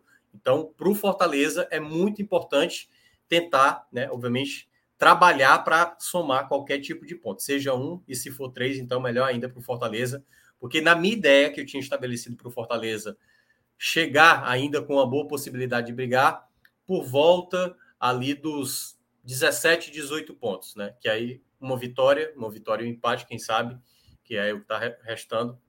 E aí você poderia trabalhar na base dos 27 pontos, quem sabe 25, para garantir a permanência é, no segundo turno. Perfeito. É, Luca, é, queria abrir com você aqui destaques, como é que você viu individualmente o time do Fortaleza hoje. É, alguns jogadores já foram citados, mas queria que você elencasse aí quem foram os, os positivos, né? Quem, quem conduziu o Fortaleza essa vitória. Moisés marcou o gol, é, já bem elogiado, mas queria que você destrinchasse um pouco mais aí tua visão. Cara, é, o Fortaleza ele foi um time muito coeso, sabe, Lucas? Ele não teve ninguém assim que eu acho que foi realmente muito mal. Teve alguns jogadores um pouco abaixo, como o Lucas Lima, né? O próprio Crispim não foram tão bem hoje no jogo, mas não chega a ter ido mal, mal, né? Todo mundo fez o seu papel, né? É, mas também não teve aquela atuação espetacular, né? Teve um jogador que decidiu, teve uma atuação coesa. Todo mundo ali foi nota 7, 6,5, no máximo um ou outro 7,5. Todo mundo ali cumpriu o seu papel, né? É, se for para destacar, né? Destacar a dupla de ataque, né? O Romero, que entendeu bem o sistema de jogo hoje, foi mais parecido do Romero que o torcedor espera, é, participativo, criando a jogada para o gol, é, finalizando bem, né? Quase fez o gol dele também, foi salvo ali pelo Ronaldo. E o Moisés, na minha opinião, porque eles são os dois jogadores que para mim me chamam a atenção é, ofensivamente. Agora, defensivamente, não, não dá para citar outro, não ser Marcelo Benevenuto. Muito bem, muito seguro, voltando a jogar bem. Hoje não teve a hora do Benevenuto, né? Que é o momento que ele dá aquela entregada é, grosseira no adversário. É, dos três zagueiros, sem sombra o mais seguro. Talvez o, o ponto mais baixo ali tenha, tenha sido o Ceballos um pouquinho, deu um errinho ali no primeiro tempo, onde foi tom, tomar a bola dele ali dentro da grande área, mas deu, o, o próprio Benevenuto saiu cortando. Então, esses três para mim foram os três assim que me chamaram mais atenção. O, em primeiro lugar, obviamente, primeiro Marcelo Benevenuto, seguido o Moisés pelo gol, em terceiro o, o Romero. Benevenuto um grande jogo, sete cortes, três desarmes, uma partida defensivamente impecável, muito, muito, muito bem mesmo. É, lembrando o Benevenuto de 2021. E negativo, se colocar um ali, Lucas Lima, o Crispim, talvez o Ronald um pouco perdido ali também, não foi tão bem assim. Mas nada assim que a gente olhasse e dissesse, ah, uma partida. Não, só não foi tão bem quanto os outros. Talvez assim, eu diria isso. Foi tudo muito coeso, né? Todo mundo muito nota 7 ali. Minhoca, você. Vamos teus, nós, né? Teus pódios aí. É, para mim, é, Benevenuto foi o principal destaque né, da equipe, que no sistema defensivo teve muita bola difícilzinha de tirar, aquela bolazinha. O, o, o Atlético Goianiense, eu até estava dando uma olhada, né? Eu sempre gosto de estudar as equipes antes.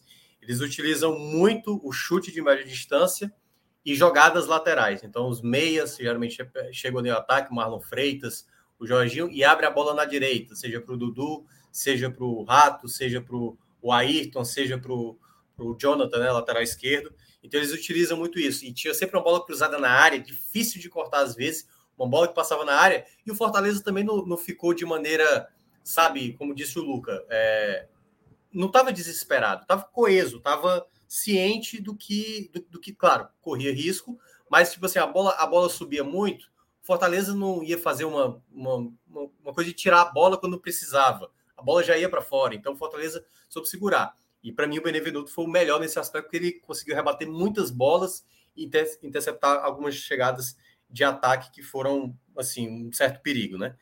O segundo que eu vou colocar, eu vou colocar a entrada do Moisés, né? Porque o jogo, por um determinado momento, poderia até ter se desenhado por um 2 a 0 um 3 a 0 porque o Moisés, ele foi essa, essa arma, né? Para tentar, talvez, até matar o jogo antes mesmo ali do, dos 50 minutos. Teve pelo menos duas, três chances que ele poderia ter aproveitado e acabou não aproveitando. Mas a entrada dele foi fundamental. Ele é um jogador que, ao entrar, né? Geralmente, quando ele sai mais do banco, talvez pegando uma defesa mais cansada e até mesmo uma defesa mais exposta, encaixa mais para o futebol dele.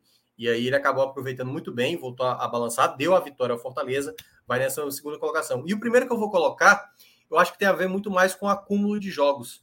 E pela pô, a defesa monumental que ele fez hoje, né? Fernando Miguel.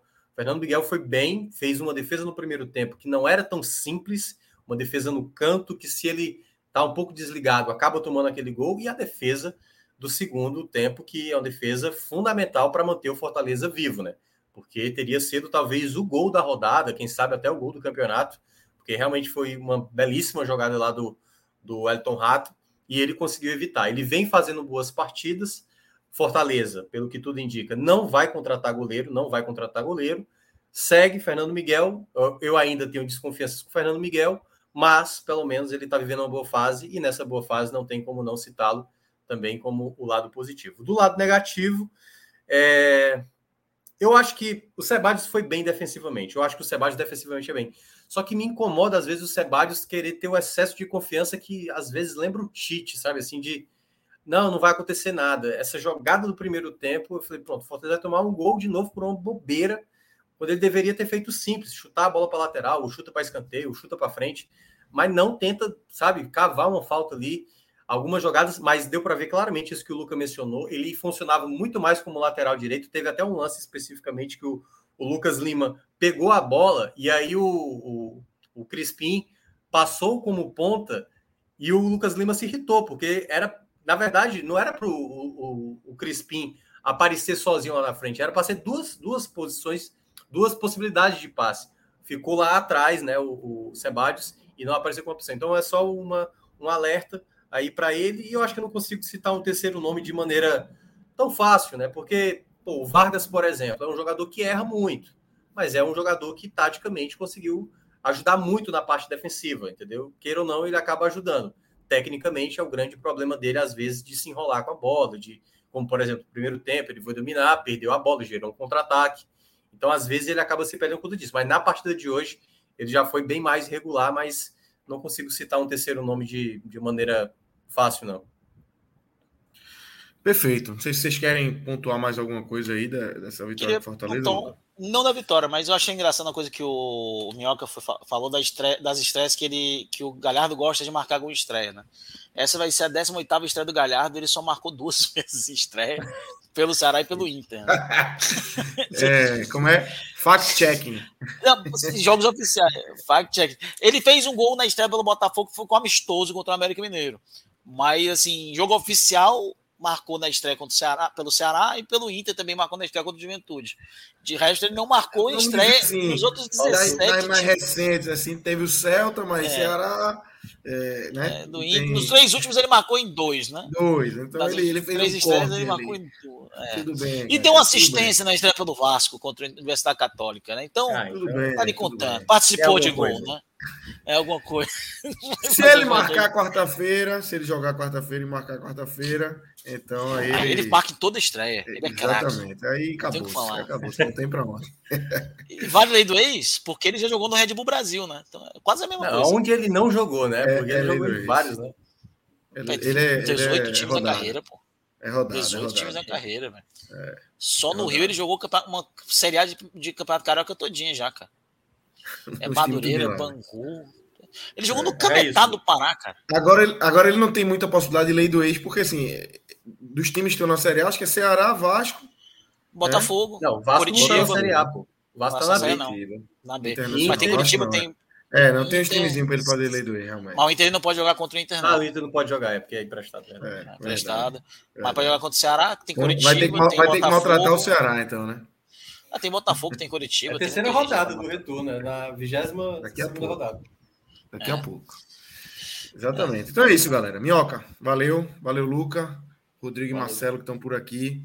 É, fiquem ligados aqui no podcast 45 minutos. Semaninha é, intensa. Amanhã tem jogo do esporte pela Série B. Tem, acredito que Raiz também. Na terça-feira tem Ceará, tem Bahia. Na quarta-feira tem Fortaleza, tem Náutico. É, série A e Série B aí invadindo a semana. E, e aqui o podcast 45 minutos. Valeu, galera. Grande abraço.